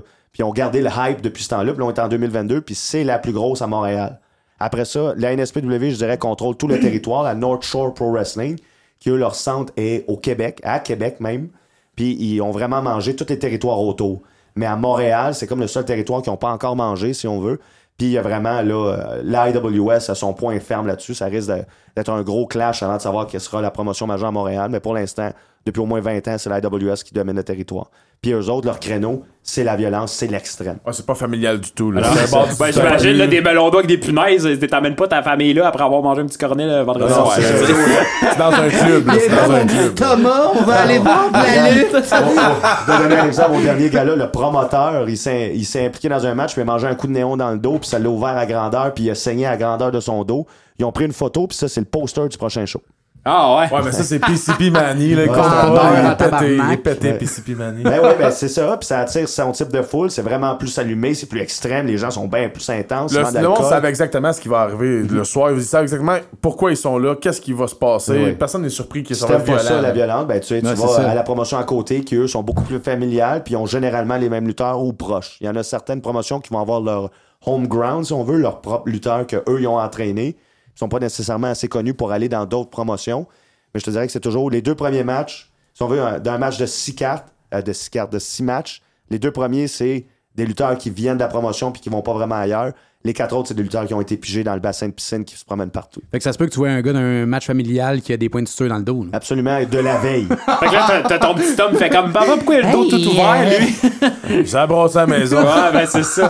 Fait que dans le fond, en fait, ça veut dire qu'il n'y a pas vraiment de guerre de promotion vu que chacun Oh, offre un il y en peu. a beaucoup. Ouais, Mais il y en ouais. a parce que euh, il y a du monde, beaucoup de fédérations qui ont des mêmes dates. OK. Puis euh, ça se peut que moi, j'ai fait une histoire de six mois avec un gars qu'il fallait qu'il soit là à chaque date. OK. Puis là, la promotion qui a la même date, qui est plus connue que moi, Il qui lui, chie d'en il est face. au centre-ville, mais c'est le lutteur qui va me chier d'en face, Ouais. puis je peux pas le blâmer. Tu sais, mettons, moi, comme Lutte Laurentide, on a une petite promotion dans un Légion où il y a 100 personnes. Puis là, moi, je book une histoire sur six mois avec un gars. Puis là, il m'a- il m'arrive au, au match le plus important de toute l'histoire, puis il me dit Écoute, euh, Québec au stade Canac avec 40 000 personnes. Ben, je comprends. là. Ben là, c'est- comprenable. Je comprends, mais tu sais, puis nous, on comprend ça, puis on est très à l'aise avec ça, puis c'est pour ça qu'on confirme d'avance, puis on prend des gens qui sont moins connus pour nos histoires, sachant qu'ils vont être là plus longtemps. Si on veut, sont, sont plus disponibles que ceux qu'on est sûr que, écoute, on l'a peut-être le 6 sous, mais on le voit peut-être pas avant l'année prochaine. Ça sert à rien là, de faire une De histoire avec build-up, quelque chose avec, ouais, je comprends. ça. Fait dans le fond, pour le monde qui voudrait se mettre up to date, dans- c'est Facebook. Il regarde Facebook, les, les- Facebook, la région, Instagram, Instagram, Twitter. puis, euh, écrit lutte, lutte, euh, euh, Wrestling in my area, lutte Québec, il y a le site lutte.québec. Lutte au Québec. OK, OK. C'est écrit lutte.québec. Là-dessus, il y a toutes les promotions, ou du moins plein. Il y a des chroniques de lutte indépendante. Il donne les résultats de tous les galas, généralement. Là, c'est pas, euh, pas tout le temps dans des sols d'église. C'est un mythe, là, ça. Ben, Il y en a quelques-uns. En a On va faire un LTM à taverne, site. Ben, sais, c'est des sous-sols d'église, des centres communautaires, puis les plus grosses, c'est- rare, mais je te dirais 80% des promotions de lutte, c'est des salles communautaires, euh, des sports centers, des sous-sols d'église. Puis Mettons après ça, la place. La place, aller au Québec, en ce moment, c'est le Diamant de Robert Lepage Ben, c'est qui est à Québec. C'est un théâtre Ben, flambant neuf. qui C'est c'est du théâtre. C'est Robert Lepage qui le fait. Il y a le ring est en tout, plein là. milieu, il y a une estrade, il y a des partisans à chaque côté. Robert Lepage, il a fait le ring? Non, Robert Lepage, c'est un grand, grand amateur de, Grand fan de de lutte. Grand, grand, grand fan de lutte. Mais il a fait le théâtre qui est là. Puis le- la NSPW, ils sont entendus tout de suite avec Robert Lepage. Euh, Marco Estrada est descendu du plafond la semaine passée. C'était hallucinant. Le monde a capoté. là. Comme Shawn Ah, Michael. Magnifique. Pas comme Owen. Comme, comme Owen Hart. Je l'ai pas Ah, fait, non, moi je l'ai pas, fait. comme Owen Hart. Kevin, comptez cette joke-là. Mais là, tu sais, toi, tu dis, dans le Parce fond, que je te là, le dis, Charles, c'est parce qu'il l'a fait puis il est mort. ouais, mais là, t'as- moi, je veux des galas de lutte où ce que tout le monde meurt à la fin. Meilleur gars de lutte qui a jamais été écrit. Il va changer la game, lui. Game Changer Wrestling. gars, lui. je vais payer 600 piastres. Ah ouais, ben ouais. tu meurs à la fin, reprendre. Ah, C'est où que je signe, esti? Tu vois, cette zipline-là, ben, elle est cassée. Mais là, Bonne t'as- tu as parlé tantôt justement du, euh, du melon d'eau avec des punaises. Tu sais, il doit y en avoir des histoires dans le même. mais si Ben, je peux te conter l'histoire d'un gars avec 15 une citrouille, moi, si tu Ah, veux. non. Ben, vas-y, on aime ça, les Ben anecdotes oui. à LTM, pour vrai. Il avait-tu encore ses culottes? Que je veux pas savoir s'il y avait pas de Ah ouais, culottes. c'est cassé le cou, par exemple. Arrête! Il est assis à côté de C'est moi. des micro-fractures. Je suis pas cassé le cou. c'est comme, c'est pas cassé, c'est micro cassé. C'est une petite fracture. Là, J'ai une réhabilitation complète, là, ça va. Ok, c'était toi! Ok! Ben, c'est quoi, c'est quoi l'histoire? C'est quoi qui s'est Ben, passé? c'est un match euh, typique. euh, ils font des matchs à l'Halloween, euh, spécial Halloween. que T'as le droit d'utiliser des choses qui ont rapport avec l'Halloween, des citrouilles, des bonbons, puis des choses comme ça, puis les lutteurs se passent au travers. Les lames de Là, on rasoir. avait un spot où il fallait. Halloween chez nous. C'est thématique Halloween, lames de rasoir, oui. Il y avait, un spot où c'était, euh, j'avais la citrouille sur la tête, le- mon adversaire allait sauter la troisième corde, puis me sauter à pieds joints sur la tête pour faire exploser la citrouille. Wow. Mais comment avoir ça d'une manière safe, d'une manière où tu te blesses pas, c'est qu'il faut que tu te mettes en angle un petit peu. Comme ça, quand tu reçois l'impact en arrière de la tête, ta tête, elle penche vers ton chest. Mais moi, j'ai, je me suis mal placé, puis j'étais en angle complètement droit. Fait quand il m'a sauté à pieds joints sur la tête, mon cou a rentré dans lui-même. Ah! Là, j'ai senti une hémorragie interne immédiatement arriver. On a fini le combat. Ok, t'as ça- fini le combat en plus? Oui, parce T'as que- fait ton fait ce X? euh, Non, non, je soulève. Ben, je- parce que j'ai déjà, euh, ça- j'ai déjà saigné Il y involontairement avait en juste battant. un, il y avait juste un bras qui c'est marchait, tu sais. Pas le X! Tu peux pas faire le X! Ben, continue, le X, je fais pas de X. Je l'ai fini. Mais Ah, c'est ça, ouais. j'ai déjà saigné involontairement dans des combats. Puis la sensation quand tu saignes involontairement, il y a vraiment une chaleur qui se fait. J'ai mangé des coups de chaise où est-ce que l'arrière de la chaise m'a pogné directement dans la tête puis ça m'a ouvert un verre à grandeur. Fait que j'avais euh, la même, même, même sensation que quand que je me suis fait ouvrir euh, la, la face Mais là, euh, c'était- dans ton Mais C'était dans mon cou, mais on me voit dans le match. Je me prends le cou, je me prends l'arrière du cou, puis je me regarde les mains parce que je suis convaincu que je saigne abondamment. C'est la même, même, même sensation. Puis je me regarde les mains après m'avoir touché le cou, puis je suis comme, mais voyons, je comprends pas. Hey, j'ai des J'ai une frissons. chaleur. Ouais, on parle de ça, j'ai mal au cou, là. C'était une hémorragie interne qui s'est passée. Puis j'allais faire des scans à MRI. Puis ils m'ont dit c'est des micro-fractures avec euh, un an environ de réhabilitation à faire des exercices avec ton cou. Les micro-fractures se guérissent d'eux-mêmes d'habitude. C'est une matière osseuse qui est- c'est pas assez gros pour dire que ta vie est finie ou euh, tu risques de paralyser. Mais tu sais, mettons qu'il mettait un peu plus de poids, ta vie était en danger. T'en c'était qui? Peut-être, mais il était pas si gros que ça. Ok, ce ok, gars-là. ok, T'en parfait, rappelles-tu parfait. c'était qui? C'était toxique. Oh, Chris. Le toxique, il est très Ben, c'est toxique. ça, c'est ça. Hey, il l'a pardonné, il porte son chandail Ben aujourd'hui. ouais, gars, c'est son chandail de le temps, c'est lui. Il me l'a donné, il était mieux. lui. C'était mieux. Ah, c'est ça, tu t'es me cassé donne- le cou, on te donne un Il chandail. me donne des chandails tout le temps depuis qu'il en sort. Fait que là, faites-vous tout le temps des matchs thématiques, là, à Noël, battez-vous avec des Avec cannes des de Noël. sapins. là. Ça s'en vient, Avec ça des s'en sapins, vient, le c'est Christmas sûr, Hardcore c'est match. sûr. Tu vrai? Ah Ouais. ouais, Chris, c'est cool, pour vrai. c'est ça, il y a plein d'histoires que tu peux faire thématiques. Il y a des combats royaux, généralement au mois de janvier, où c'est comme 30 lutteurs dans le ring, puis il en reste un. Il n'y aura pas de combat royal. Tu essaies toujours d'avoir une thématique dans tes galas ou un type de combat qui fait partie, euh, tu sais, de. euh, mettons, le mois de mai, c'est le combat avec les chaises. Le mois de juin, c'est le combat où est-ce qu'il y a 6 contre 6. Après ça, le mois. Ça fait des galas différents, puis ça fait une diversité. Avec votre promotion, quand tu me dis que c'est comme un bassin, êtes-vous capable d'avoir des tag teams ou c'est quelque chose de pratiquement impossible? On est capable, mais on en a créé aussi. OK. Euh, alors, ce qu'on peut faire aussi en tant que promotion, nous, ce qu'on a fait, c'est qu'on a mis deux gars qu'on sait qui sont bons, on les a mis ensemble, on leur a dit ça sur votre nom d'équipe. Puis de toute façon, on, dit, on les paye, puis Ils les ont autres vont faire leur ouais. travail. Ils ont dit d'accord, on, on va prendre la gimmick puis on va le faire. Puis quand ils l'ont essayé, ils, ont- ils sont devenus euh, super populaires d'un seul coup. Ils sont venus voir après le gala en disant Bon, ça a marché votre idée d'équipe, on va continuer ça ici. Mais là, Chris, je suis quand même, tu as dit on les paye. Fait que ça veut dire qu'il y a vraiment un chèque de paye au bout de, Oui. au bout Chaque de ça? gars a son enveloppe gars. Ça marche dans le fond par show? J'imagine que c'est pas Par show, l'heure. par show, par Ok, présence. ok, Pour par ton présence, combat de lutte. Je te paye pour ton combat de lutte, t'as fini de lutter, ta job est faite. Tu peux partir ou tu peux rester, prendre une bière avec les gars puis regarder le reste du show dans l'arrière. Puis comment ils déterminent, mettons, le, le- le salaire qu'ils donnent? C'est-tu si t'es plus populaire, moins populaire? C'est la perspective d'eux-mêmes. OK. On te Donc, demande si combien, moi, je crois tu que veux. je vaux ça, je vais le demander. Mais si je vois qu'on me demande plus pantoute à bout de trois mois, je vais peut-être demander moins cher. OK. Mais je vais toujours aller gager un peu plus haut jusqu'à temps que, ah, là, on me dit non. Fait que Ça c'est une game d'ego. C'est Ben, une ça- grosse game d'ego. Beaucoup, beaucoup. C'est vraiment tabou. Les enveloppes, faut pas que ça se voit. Les prix, faut pas que ça se dise. Puis les équipes, c'est pas payé ensemble. Chaque lutteur est payé séparément. Ah, J'ai j'ai appris. Parce la que, ouais. mettons, moi, je Pendant qu'on pense... démystifie les affaires à ouais. la taverne moderne, c'est fou, là. c'est les sans tabou de mes préjugés. Tu sais, il y a un lutteur, je trouve pas. Moi, je suis lutteur, puis il y a un lutteur, je trouve pas. Puis là, je le regarde ouvrir son enveloppe, puis sacrément, il y a un brun, lui, moi, je paye 20 pièces. Je vais aller voir le promoteur, puis je vais dire, moi, je veux le brun Ben aussi. là, Mais là, c'est au promoteur de dire, ben, regarde, moi, lui que tu trouves pas, je fais tout meilleur que toi, fait que c'est 20 pièces, c'est rien. wow. Fait que vraiment, c'est. Chaque lutteur est payé différemment à d'autres promotions. Il y en a d'autres que, tu sais, quand la promotion est vraiment majeure, eux, ils peuvent plus, puis que t'es pas là d'habitude, ils peuvent plus aller vers. C'est un try-out. On va pas te payer, mais si t'es bon, puis les gens t'aiment, on va te payer un montant d'une grosse promotion. Puis ça, ça l'incite bien plus à vouloir être performant. Fait que ça, c'est déterminé avant ton show. C'est pas à la fin, dépendamment de la performance que tu as donnée. Non, non, non, pas du tout. Ok, tu, peux, ok, tu peux te casser la gueule après deux minutes, puis écoute, c'est pas de ta faute, t'as le même paycheck. Ah, puis d'ailleurs, chez nous, euh, dès que tu as fini ton combat, il n'y a rien qui t'attache. D'habitude, la plupart des gars vont rester pour défaire le ring. Nous autres, il n'y a rien qui t'attache. Ton enveloppe, elle t'attend. Il y a même un gars qui est prêt. Il y a toutes les enveloppes dans sa poche avec ton nom décrit dessus. Si tu veux t'en aller, il n'y a rien qui te retient. Merci, Ouais. bonsoir, ta job est faite. Puis c'est c'est pas, c'est pas mal vu, mettons, qu'un gars prenne son enveloppe et il colle son camp? Pas Non. chez nous, en tout Ben, cas. fait Il y en a que oui, parce qu'ils vont le prendre à cœur que tu n'aides pas à démonter le ring, puis tu fais pas partie de la promotion, parce que à- avant, au début des années 2000, les promotions de lutte indépendantes, c'était vraiment plus culte. Avant, il n'y en avait pas de bassin. Avant, c'était une promotion, tu luttais là, puis tu luttais toute ta vie. Si tu allais lutter ailleurs dans une autre promotion, c'était un affront religieux, c'était un sacrilège, on allait te battre sa voix publique. Donc, euh, il y a vraiment eu. Puis tout le monde était gratuit. OK. Puis tout le monde avait sa propre promotion, puis c'était vraiment très religieux. Puis euh, quand la, lutte a recommencé à être populaire, au début de peut-être juste avant 2010, là, les gars ont commencé à être payés.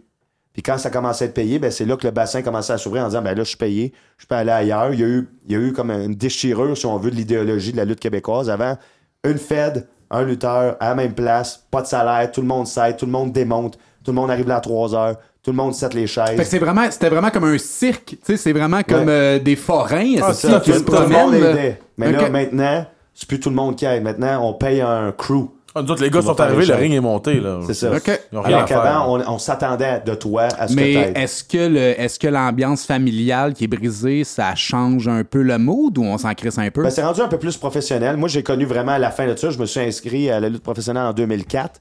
Puis c'était pas mal la fin du C communautaire. Ça s'est fait plus vers 2008-2009 où les gens commençaient à être payés puis à aller lutter dans toutes les promotions du monde. Donc j'ai vraiment vu la fin de ça. Puis avant, c'était beaucoup plus communautaire. Ça, quand même, ça a changé. Man, euh, je- pour vrai, j'ai- Hey, on- j'apprends plein de On est là, on est comme je flabbergasté. On est comme Chris, euh, on pensait qu'on connaissait ça à lutte. C'est vraiment tout ça qui se passe? Mais, mais quand même, on peut se dire qu'à part si t'es Kevin Owens, tu vivras pas de ça au Québec, la lutte. Non, mais. Tu peux avoir une très be- un très beau sideline, par exemple. Il y a Ouais. des athlètes. Oh, il y a des athlètes qui font des. des Faut beaux dire aussi, moteurs. euh, il y en a qui c'est beaucoup avec l'ego, c'est sûr. Mais il y en a, tu sais, plus qui vont loin, tu vas prendre en considération aussi le gaz, ça va y prendre pour s'en venir chez vous. Là. S'il part de Québec, je, tu- ça sera pas le même prix. Puis c'est pas parce qu'il est meilleur ou moins bon qu'un autre. Ça vient d'y coûter 150$ piastres de gaz. Là. Faut que tu prennes ça en considération? J'imagine aussi, tu sais, la chambre d'hôtel, s'il est loin. Ah, la chez chambre d'hôtel, les gars vont tout recoucher chez eux. Parce que- Ah ouais? Ah ouais, tout le monde Ah, en revient chez eux. Surtout même que chez si vous, c'est à Gaulle, 7 à heures. moins, à moins si Ah, ça. c'est ah ouais. Généralement, là, oui. Ou ils vont dormir chez des gars. Il y a un gars qui a une maison, qui a une pièce, ou euh, il y a un divan. Bon, ben, tu sais. Bon, fait qu'il y a quand même un petit esprit familial encore. Il y a- il y a de la- très, très, très, les gens s'apprécient Beaucoup, quand même. Ça a vraiment changé. C'est pas parce que maintenant tu luttes à plein de fédérations. À ce temps, c'est vraiment vu. T'es vu comme un brand. Tu es un lutteur, tu es un brand.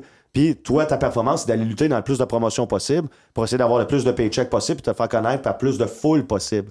Après ça, tu vois les mêmes gars qui sont bookés souvent, ben, ça devient tes chums, puis t'es content de les voir. Fait Puis que si t'es un heel, tu peux aller coucher chez un babyface, puis c'est correct. Là. fini, ça, c'est c'est fini. un heel, un méchant, un babyface, un gentil. Ah, ok, Voilà. t'as- ok. Ben, ça, c'est fini. Ça. Tout le monde sait que c'est des amis. Tout le monde sait que personne Ok. veut se faire mal. Pour vrai, tout le monde sait qu'on veut juste faire un bon show. Tout le monde ensemble. Tu sais, je pense qu'à la base, le monde le fait aussi par passion plus que monétaire. Ben, oui, oui. passion, Hey, je fais ça passion. pour l'argent, t'es vraiment Hey, pas dans la bonne place. Pour c'est vrai, si t'écoutes l'histoire de Marco Estrada, si ce gars-là n'est pas passionné, je comprends pas ce qu'il est. Il dormait dans son char pour aller. Kevin Owens, c'est la même chose. Il dormait dans son char pour aller à un événement pour être sûr d'être là le lendemain matin. Ah ouais? Je veux dire, c'est c'est ça une passion, là, c'est de se sacrifier pour vraiment tout donner pour son art, puis c'est tout à leur honneur. Ah oui, puis c'est au Québec, il y en a quand même des promotions qui peuvent t'amener à être vu en Ontario. Puis les promotions en Ontario peuvent t'amener à être vu au Nouveau-Brunswick. Puis là, les promotions au Nouveau-Brunswick peuvent peut-être t'amener à être vu aux États-Unis. Puis là, Jersey, tu prends quelque chose aux. États-Unis qui peut t'amener à être vu dans le West Coast. Le Ah, West- parce que c'est sûr que si tu vas dans une fédération anglophone, ben là, tu t'es déjà un petit peu plus world wild que Ben, si c'est juste une promotion francophone. Exact. C'est sûr qu'on a une petite euh, lacune là-dessus par rapport à la barrière de la langue, là, mais euh, une fois qu'il y a des bouquins en Ontario, généralement, il y a des yeux américains. Il y a toujours des scouts américains dans les promotions canadiennes parce qu'ici, ils te voient avec le hit factor, puis ils considèrent que tu l'as puis que t'es potentiel, ils perdront pas de temps à venir te voir, puis là, tu vas commencer le circuit indépendant américain. Puis même si tu l'as, faut que tu continues à travailler fort. Je Ben dis, oui. Quand tu regardes des Brad Alexis qui travaillent non-stop à chaque semaine, il essaie de se trouver des bookings, il, il est rendu au Mexique, il est rendu partout, il veut partir au Mexique. Quand tu dis travailler, c'est que tu t'auto pro- tu t'auto-promotes? C'est comme ton propre agent, dans le fond. Ouais, t'es ton brand, Ouais, c'est ton ça. propre Ok. brand. Ok. Toi, faut qu'il se vende. Fait que tu te vends, c'est ça que j'allais C'est ça. dire. Puis il y a des trucs aussi, il y a beaucoup de séminaires aux États-Unis que tu peux t'inscrire, ça coûte un certain montant, mais tu peux voir les bookers, les scripteurs sont là. Moi, c'est ça que j'ai fait pour Chikara, qui était une promotion humoristique des États-Unis. Il y avait un séminaire. Je me suis inscrit, j'ai payé, puis on- il demandait de faire des matchs euh, d'exemple où est-ce qu'il filmait, puis il mettait ça sur YouTube, mais il n'y avait pas de foule. J'ai fait trois matchs, Puis il y avait trois scripteurs de promotion des États-Unis qui étaient là. Puis les trois, après mes combats, sont venus me voir en me disant Bon, ben, je te book sur ma promotion au New Jersey. Moi, je te book à Boston. Puis moi, je te book là. C'est le fun. Puis à ce moment-là, moi, c'est comme ça que ça a commencé. C'est parce que je me suis inscrit dans un séminaire, qu'il y avait des scripteurs qui faisaient du scouting. Ils m'ont spoté tout de suite, puis ils m'ont dit, ben, je serais intéressé à t'essayer.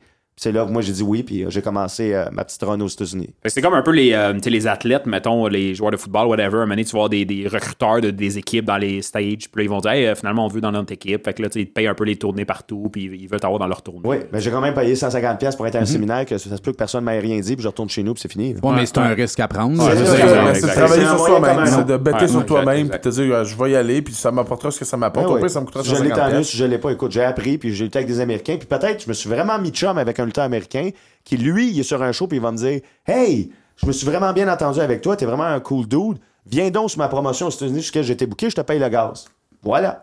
C'est beaucoup de aussi. bouche et oreille aussi. C'est oh, oui, très social. Si tu connais le Ben, bon monde aux bonnes places, tu vas aller Ben, loin. on l'a vu exactement encore la AEW quand Chris Jericho fait son speech, Ouais. Qui a parlé parce que Chris Jericho, qui est un ancien de la WWE, un Puis pionnier. d'un ancien de la WCW. Un pionnier, c'est un Ah, des là, il y a très trop très de Commence W, commence pas, là. même- Ben W, oui, là. commence pas, là. Les W, Ah, il y a trop de W. Y2J, asti. Mais Chris Jericho, qui était là-bas, a transféré à la AEW au début. Il parlait souvent à Kevin Owens. Il a qui lutté au Japon. Ben oui, Kevin Owens, qui... partout! Bono. Kevin Ouais, Owens, que- qui est le Québécois, qui est à la WWE, un des plus grands athlètes euh, de la WWE en ce moment, il a dit, Kevin, a- Kevin Owens m'a appelé personnellement, Chris Jericho, pour me donner deux gars de deux Québécois qui sont euh, Big Magic et euh, Jeff Parker. Jeff Parker. Il, m'a dit tout de suite, prends-les, ces deux gars-là, c'est des, des perles, tu dois les prendre. Il les a pris tout de suite, juste parce qu'il y a eu du bouche à oreille. Kevin Owens qui a dit, tu prends ces deux gars-là, ils viennent de Montréal, je les connais. C'est comme il dit, Guillaume, c'est du bouche à oreille, c'est une réputation que tu te fais, puis ton nom, il se perd vite, mais il ça prend des années à le construire aussi. Là. Bah oui.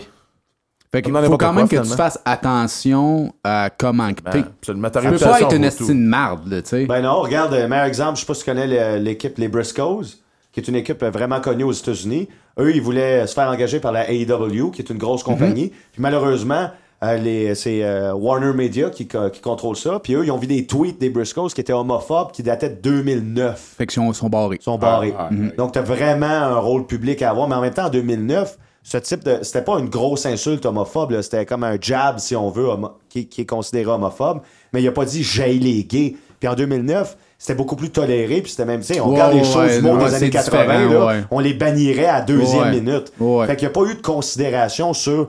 Dans le Dans le timeline. temps, ouais, c'est ouais. juste, tu as été homophobe. Ouais, on a déjà eu cette c'est discussion-là fini. dans plein, dans plein de passions que des fois, euh, c'est pas placé pas euh, dans Ben, le dès, temps. dès que, dès que c'est sur Internet, c'est là pour barré. toujours. Ouais, sais. mais le gars, que- il le sait pas en 2009. Puis Non, le non, il non, a sûrement eu genre 392 likes, 2000 retweets. Puis ces gars-là sont pas blâmés, ceux qui ont retweeté ça?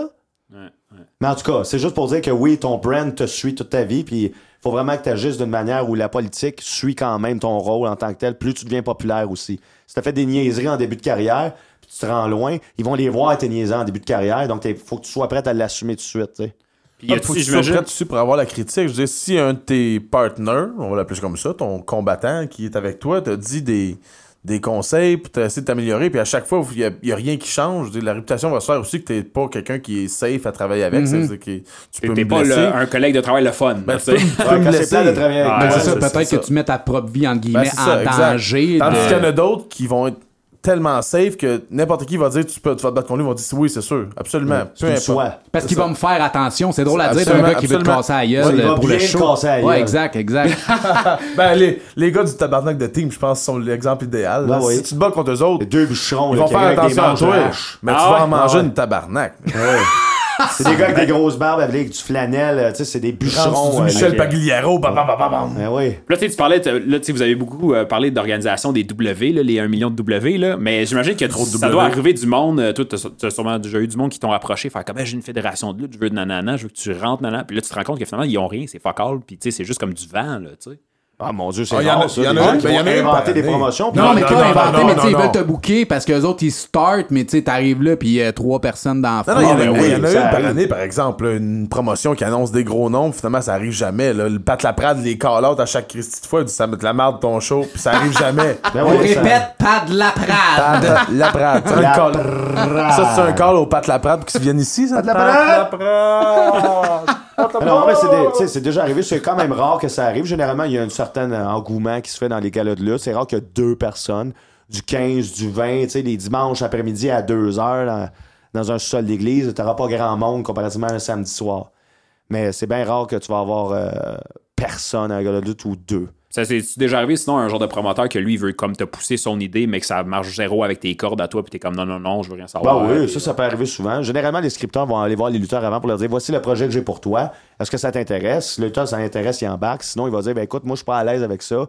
Euh, je le ferai pas. Puis euh, les scripteurs voient pas ça d'un œil négatif. C'est vraiment un travail à deux. Essayer d'avoir une histoire. Tu veux que ton lutteur s'amuse aussi, mais tu veux pouvoir faire tes propres histoires. Donc, c'est vraiment une entente qui se fait à l'amiable entre le lutteur et le scripteur. C'est sûr qu'il y a des scripteurs qui sont plus imposants, mais ça veut pas dire que ton lutteur va vouloir revenir si tu l'as fait perdre contre une fille six fois de suite juste avec un coup de pied d'un chenol.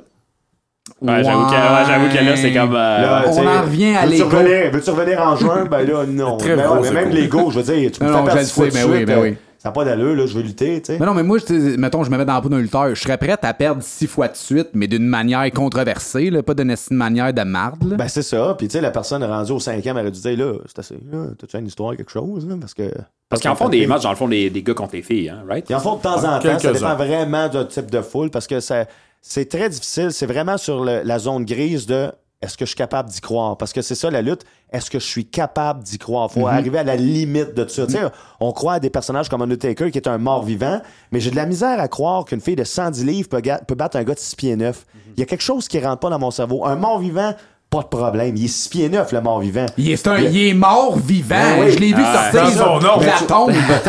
Ça, c'est vraiment moins vrai qu'une fille contre un gars. Mais moi, c'est vraiment la différence corporelle. Je m'en fous que ce soit une fille. Si elle est 6 pieds 9, 400 livres, ta fille, vas-y, battre contre un gars, là.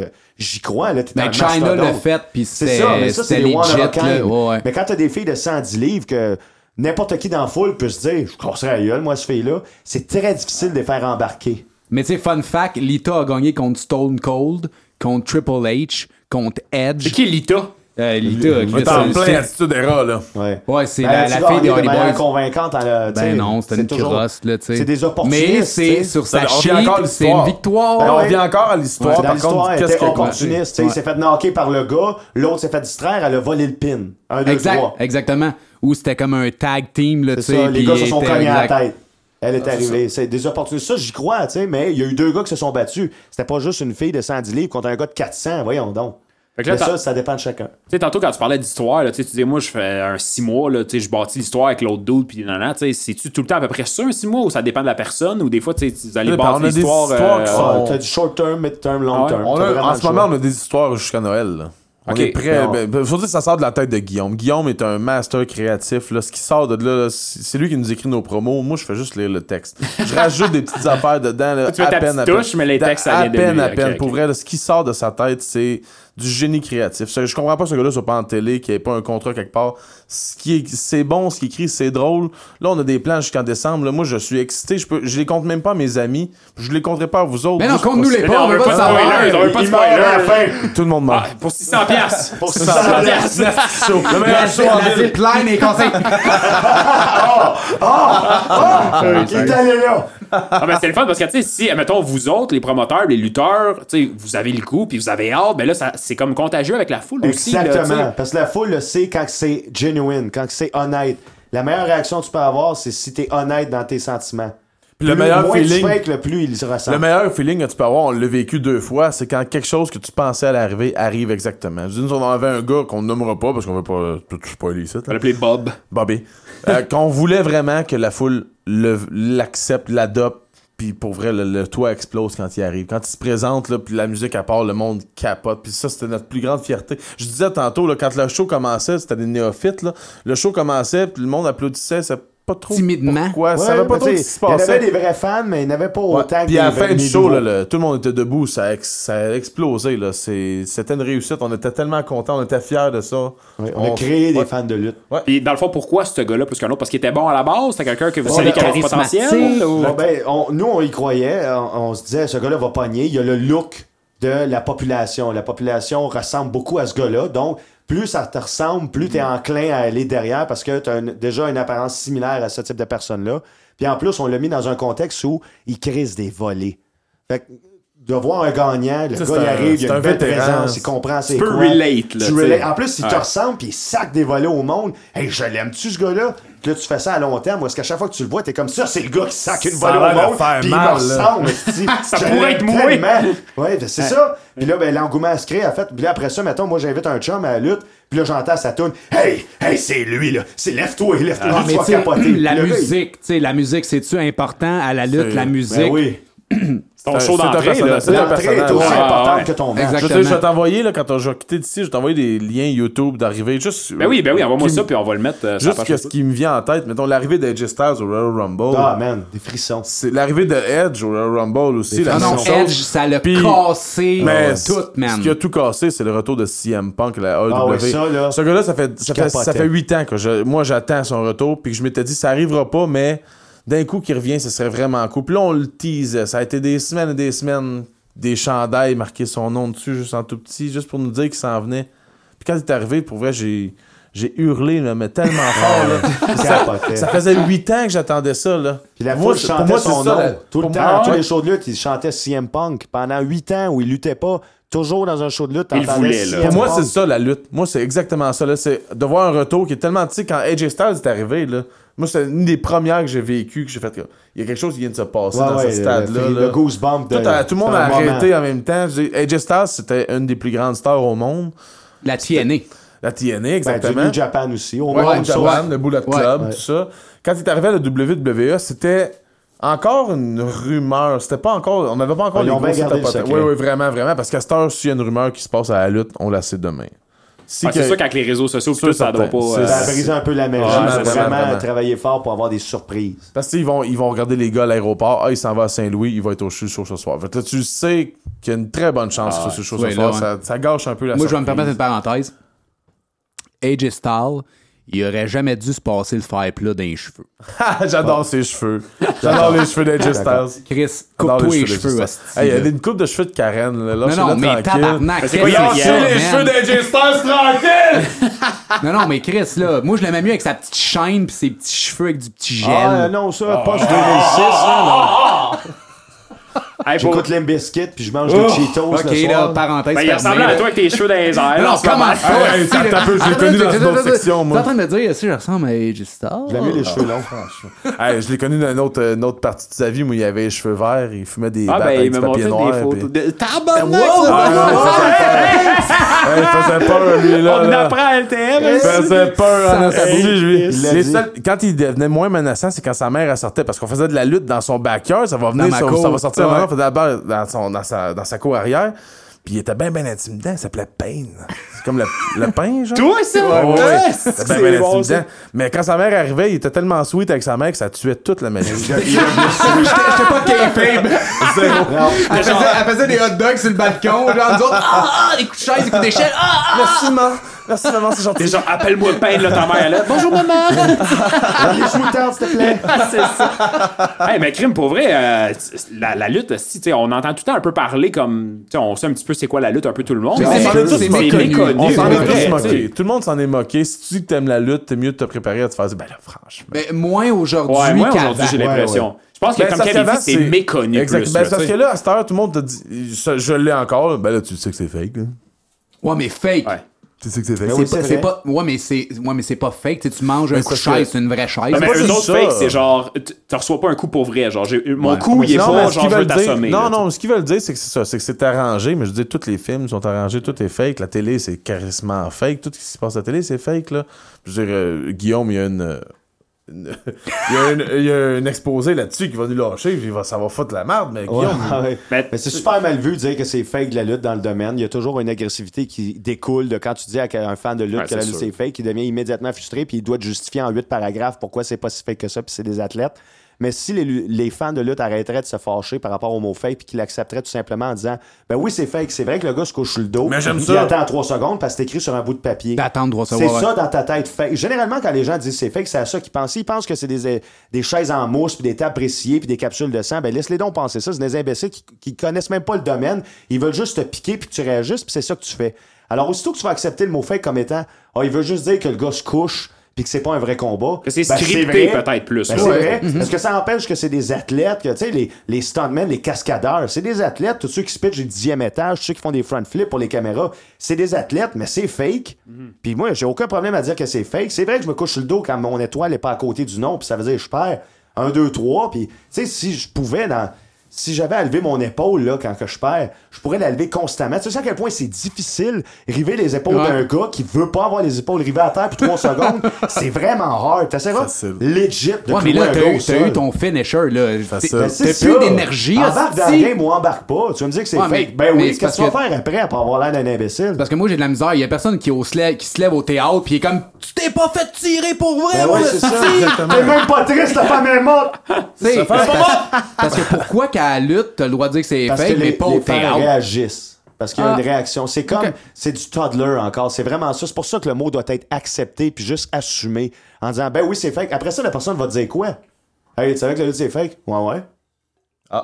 L'argument est Qu'est-ce fini. qui se passe après? Ben, effectivement, ouais. Ben oui. Ah, t'aimes ça pareil? Tu donnes Ben pas oui. de l'huile, là, tu sais. T'aimes que- ça, 19-2? Ah, pas pareil. c'est quoi, là? Je veux dire, c'est quoi le problème? Puis c'est aussitôt que t'arrêtes de te fâcher. pas une vraie police! Hey! Je le connais, c'est le gars d'une galaxie! C'est comme Ben, quand Kevin dit qu'il aime pas Star Wars! Oh, commence pas, C'est j'aime pas ça, moi non plus. On tout sais, on, on doit, tu sais, là, là, je parle un peu euh, euh, en dehors de mon chapeau, mais tu sais, les affaires comme, mettons, la UFC pis tout, ça doit pas aider la cause non plus, là. Tu sais, quand t'as t'as comme la UFC qui sont quasiment en sang à chaque C'est fois. pas le même public. Non, c'est pas le même public, hein, non. Je veux dire, le monde de la UFC, là, si tu vas voir la UFC pis t'as bu une coupe de verre, le monde veut se battre. On va te dire, ben franchement, Dans si tu vas voir. foule, tu Ouais, parles. ouais, ouais, Ouais, absolument. les Tout le monde veut se battre. Dans le ring, j'espère. si Non, mais non, c'est pas de bière? Regarde, je parlais pas dans le salon chez vous quand t'as acheté Ah, le pay-per-view. Non, non, mais c'est ça. Il fait ça- sa Ça mère? eu le goût de me battre. Dans le col, c'est-. Non, mais si tu vas, mettons, au Centre Bell, tu vas avoir un, combat, un combat de UFC, les gars sont tous grindés. Fait comme moi aussi, je serais capable de me battre aussi. C'est la poudre. Tu vas voir un show de lutte, tu fais comme tabarnak. Le gars, l'as-tu vu sauter? Il a fait trois flips. trois backflips. Ben, est malade, le clown de 6 pieds 9? As-tu vu son marteau? Seulement. Ben, il est gros, son marteau! On a eu un clown de 6 pieds 9 avec un marteau. Ben, moi aussi, Ça, j'en parlerai. c'est sur YouTube, ça. Oui. Bon setter. Ah, il est là, Bon setter. C'est battu contre notre militaire. Ouais, on s'est battu contre Jason Green, notre champion. Il l'a battu, le clown. Yeah, yeah, yeah, yeah. Mais là, vous avez pas des genres de sites gimmicks, genre euh, Ben, l'américain contre le russe, là? Non, pas tant que ça. Mais tu sais, on a des gimmicks qu'on essaie de sortir Saint-Tite contre Saint-Jérôme. Non, mais on a les bleus contre, on a les Hein? bleus contre les rouges. On a les gars de Danville contre les gars de Longueuil. Oui. OK. Tu sais, des choses comme ça, des rivalités euh, territoriales, si on veut. Tu sais, t'sais, on parle de gimmicks. C'est des gimmicks, mais c'est des gimmicks justement qui soit qui sont tellement clichés qu'on peut aller Que chercher vraiment loin. fun, Mais tu sais, le dernier mois, on a eu Just to Buy My Love, le danseur de Denis Drolet qui est venu. Oui, j'ai Ouais, vu qui ça est sur venu avec son Ouais, vu il sur le euh, il a- il a- on l'a laissé faire ce qu'il voulait, lui a laissé carte blanche, il a fait une super job, Ah, c'était super bon. Le monde a bu ses Y paroles. a-tu bumpé en malade? Il a Non, pas rien pris. Il a juste insulté tout le monde de Brownsburg. C'était le gérant du monstre qui affrontait le champion. Puis si le champion perdait, il devenait le bottom de Just a Buy. Ben voyons. Il a dit ça en plein ring. Tu vas donner mon bottom. Il a, il a challengé si tu perds à soir, t'es mon bottom. Puis il a accepté. Le champion, il a dit, ben, je suis pas le genre à dire non, fait qu'à soir, c'est oui.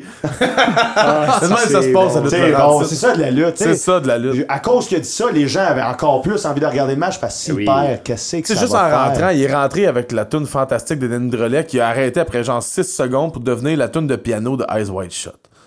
Tune- ouais. Là, il est rentré en regardant tout le monde, il a claqué une fille d'en face.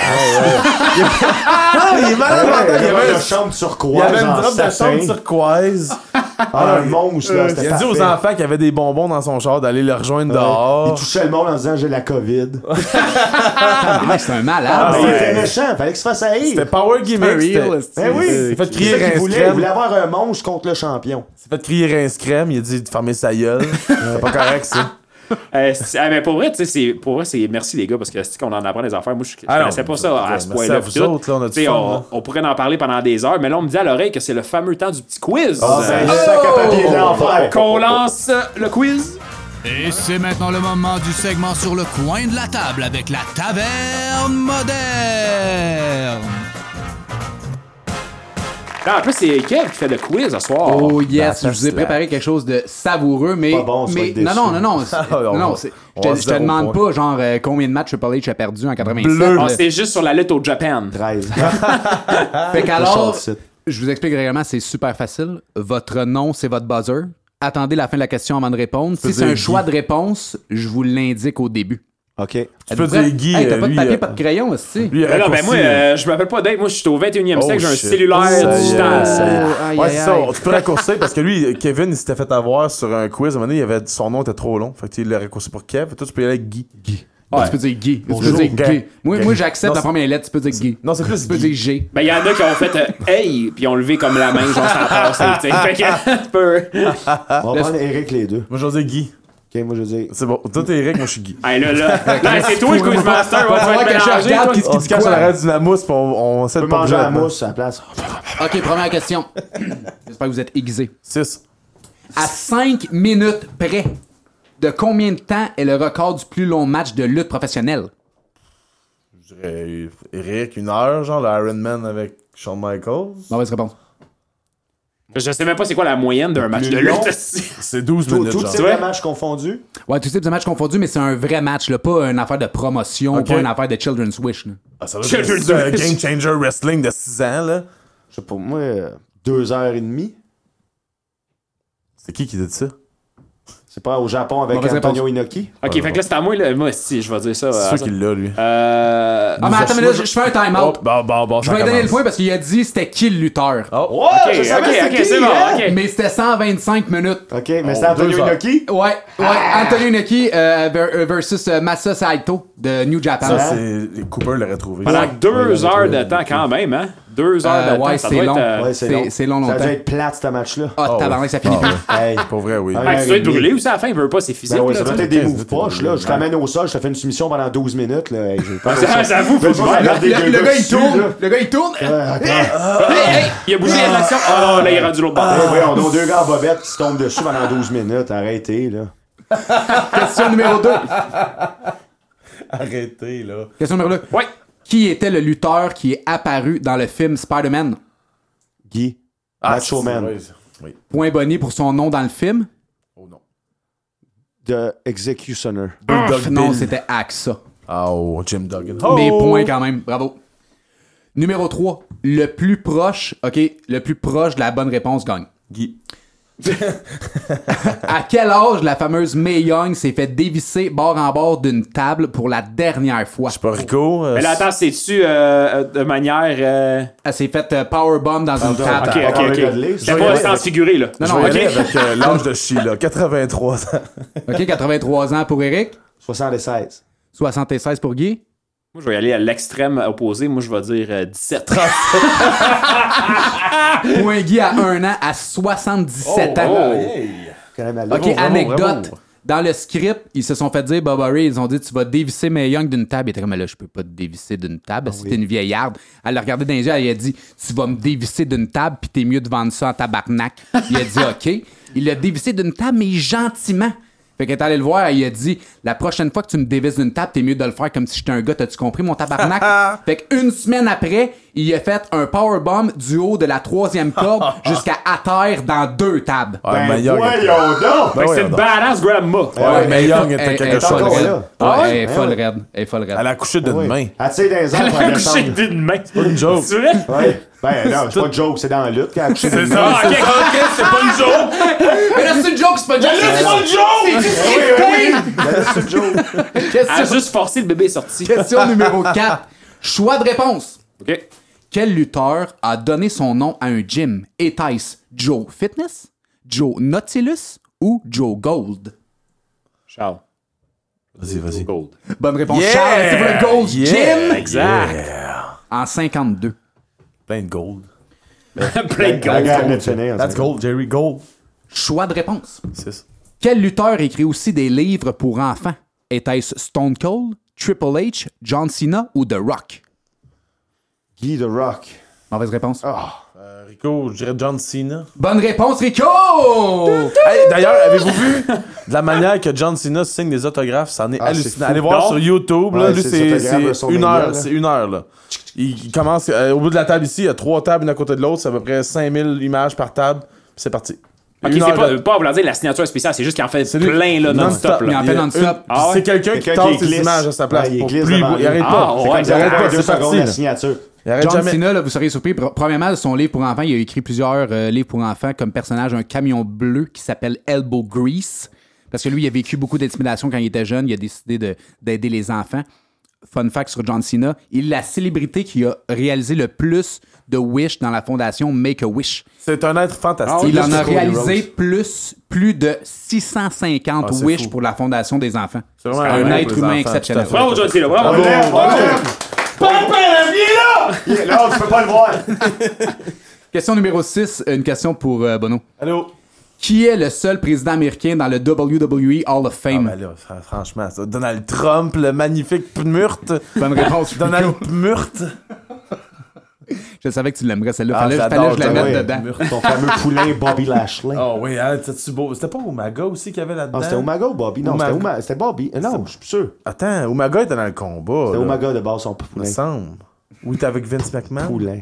Ah, tu- quand tu dis poulain, dans le fond, c'est quoi? C'est comme son protégé. Ouais, son- comme en c'est, boxe, euh, je- ah, je- ok, La seule chose importante, c'est qu'il s'est fait stunner. Ah, voilà, du reste. Exactement. Il a perdu quasiment perdu sa moumoute en plus ce soir-là. Julien. Ses cheveux, ils vont partir au vent. Julien. avec les loups. Julien Poulain. Salut. J'étais un, comédien, les gars. C'est. Merci de Ah, m'avoir ouais, hein? reçu à soir au podcast.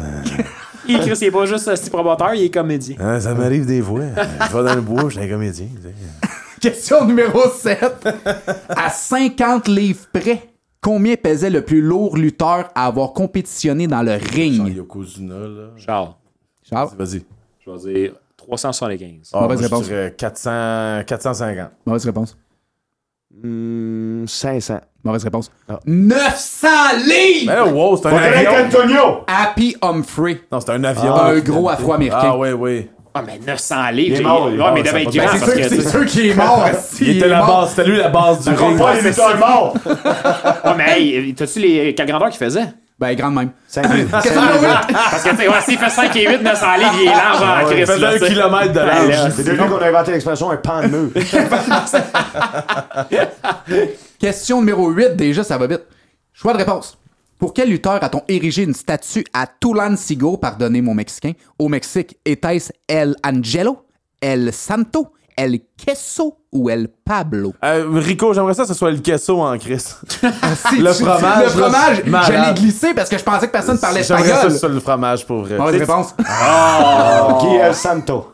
Bonne réponse pour Guy. J'étais allé pour le show. Oh, Ok, moi. ok. C'était tellement, tu sais, c'est tellement populaire, on en a parlé brièvement tantôt, la lutte au Mexique. Ils ont quand même érigé une statue Ah, c'est dans très- son c'est- personnage de luchador euh, après sa mort en 84. Des débiles. Quand même, hein? C'est- Ah, presque religieux aussi là-bas. Mais tu vas voir des, des spectacles de lutte, en- au- tu vas arrê- arrêter à la lumière rouge, puis il va y avoir un spectacle de lutte. devant- au lieu d'avoir des squeegees, ça va être des spectacles de lutte devant toi. C'est vrai? Absolument, absolument. Ben oui, ben oui, ben oui. Au Mexique, ça? Mexique, euh, Ah ouais? dans le sud des États-Unis aussi, je suis pas mal sûr, tu Mais peux là, il ça. sur le gars, c'est ton windshield. T'es comme, non, non, non! Je vous recommande. Non, mais je vous recommande, par exemple, de regarder le documentaire euh, de You Cannot Kill David Arquette, qui va au Oh Mexique. mon pour dieu, Hey, on n'a pas parlé, je le sais, parce qu'on n'avait pas beaucoup de temps, mais on aurait pu faire au moins une demi-heure sur la saga excellent, David. Arquette de la WCW. Ah, ouais.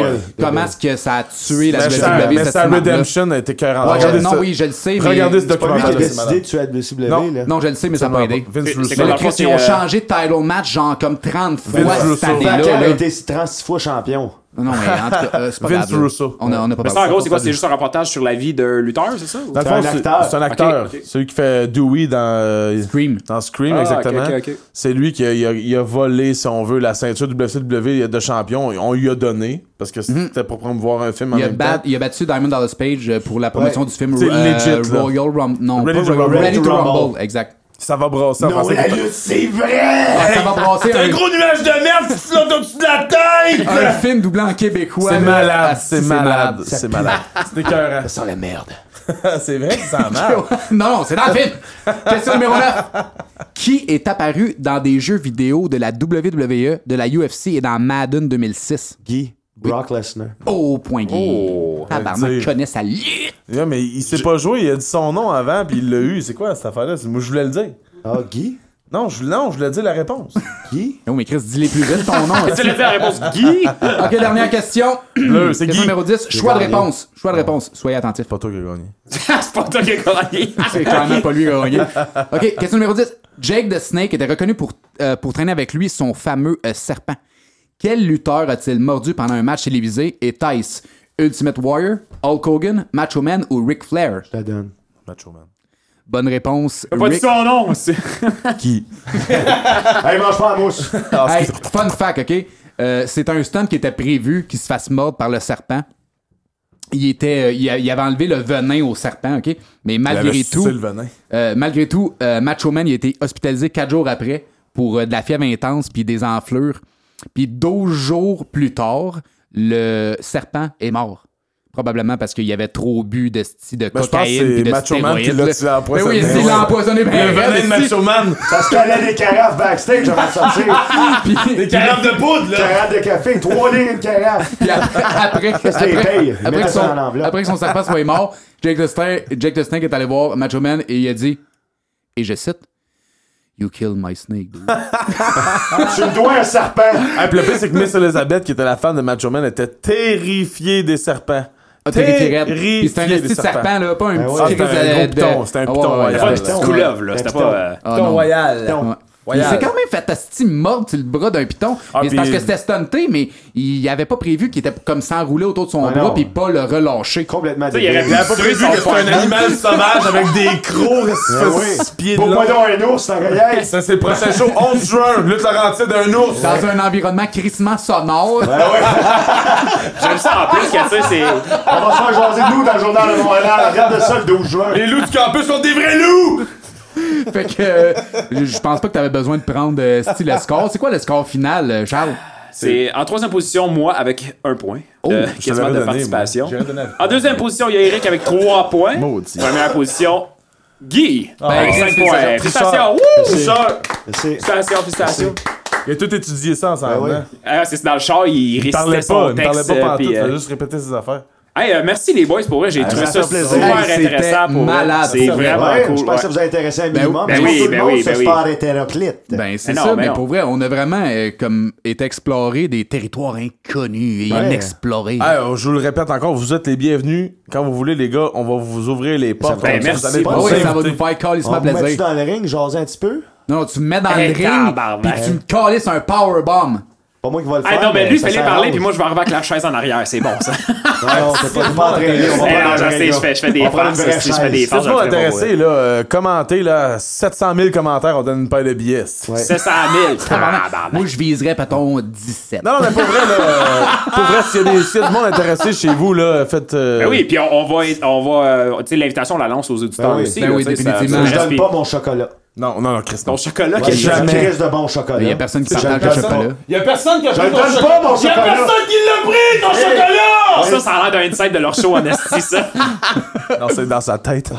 non, fait que, ben non, c'est ça. Dans le fond, quand on va poster l'épisode, tu sais, euh, ah oui, on va tout poster les liens aussi en Ben même oui, temps. votre page. Découvrez ça. Lutte Laurentide, YouTube, Facebook, Twitter, Instagram. Quand t'as rien à faire, écris Lutte Laurentide. Puis podcast, on l'a toujours dit, dans le fond, tu sais, c'est- comme un véhicule aussi pour trouver des nouvelles passions. Tu sais, le monde, mettons, qui disent Ah, tu sais, moi, je connais ça, la lutte, mais pas tant que ça. Là, ils écoutent ça, ils disent, hey, Chris, finalement, j'aime ça, j'ai le goût d'en apprendre plus. Puis, tu sais, on, découvre des nouvelles passions aussi en écoutant LTM. C'est un peu pour Ah, ça ben qu'on fait ça. tu sais. Puis, tu sais, si, vous voulez nous écrire là, sur le Tarantide, on répond dans l'heure. euh, c'est moi puis Guillaume qui va pogner le message. On va vous répondre. Là. Si vous avez des questions, n'importe quoi, écrivez-nous. Ça va nous faire plaisir. Quand il y a des sacs dans le commentaire, c'est moi.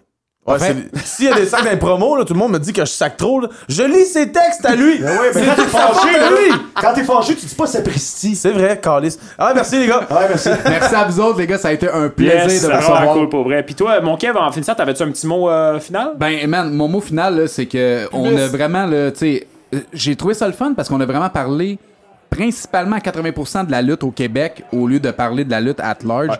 Parce que je pense que le but, c'est que le monde qui écoute ça ici, ben, qu'il puisse rejoindre une fédération près de chez eux pour, tu sais, juste découvrir de quoi. Puis, tu sais, le but de ça, c'est juste d'ouvrir tes horizons, puis va le voir une fois. T'aimes ça, tant mieux. T'aimes pas ça, ben, Chris, l'aurait essayé. Fait que je pense que c'était me- la meilleure Ah ouais. façon d'essayer de leur vendre. Comme lancer des haches. Un vendre. Ouais, un Vendre, selling. Vendre, Vendre, selling. ouais, Fait vendre. que, merci, vous avez fait ça là, à la perfection, les gars. Ah, ben merci, gentil. c'est bien Yes. apprécié. C'est trop gentil, les gars. Ben oui, puis je vais faire ma petite annonce de fin. Dans le fond, euh, latavernmoderne.com. Suivez-nous sur notre page Facebook. Le Discord aussi est assez actif. Des surprises s'en euh, viennent? exactement. Tu m'as volé les mots de la Ah, bouche. excuse-moi, Carlis. Comme j'ai dit au début, dans le fond, y a des grosses surprises qui s'en viennent. Fait que checkez notre page Facebook de temps en temps. Si vous ne follow pas, si vous ne likez pas, ben. euh, Vous le saurez manquez pas votre chance. Écrivez vos C'est- pneus. Ben, tout- Ah, je décolle. Ça, c'est Guillaume. On va vous donner son adresse puis son, son numéro de téléphone. J'organiserai avec. Fait que, Merci les gars. Ben, merci, euh, Merci. les gars. Merci, Puis à la attention à prochaine. vous autres à la maison. Euh, On se revoit bientôt. Bye bye.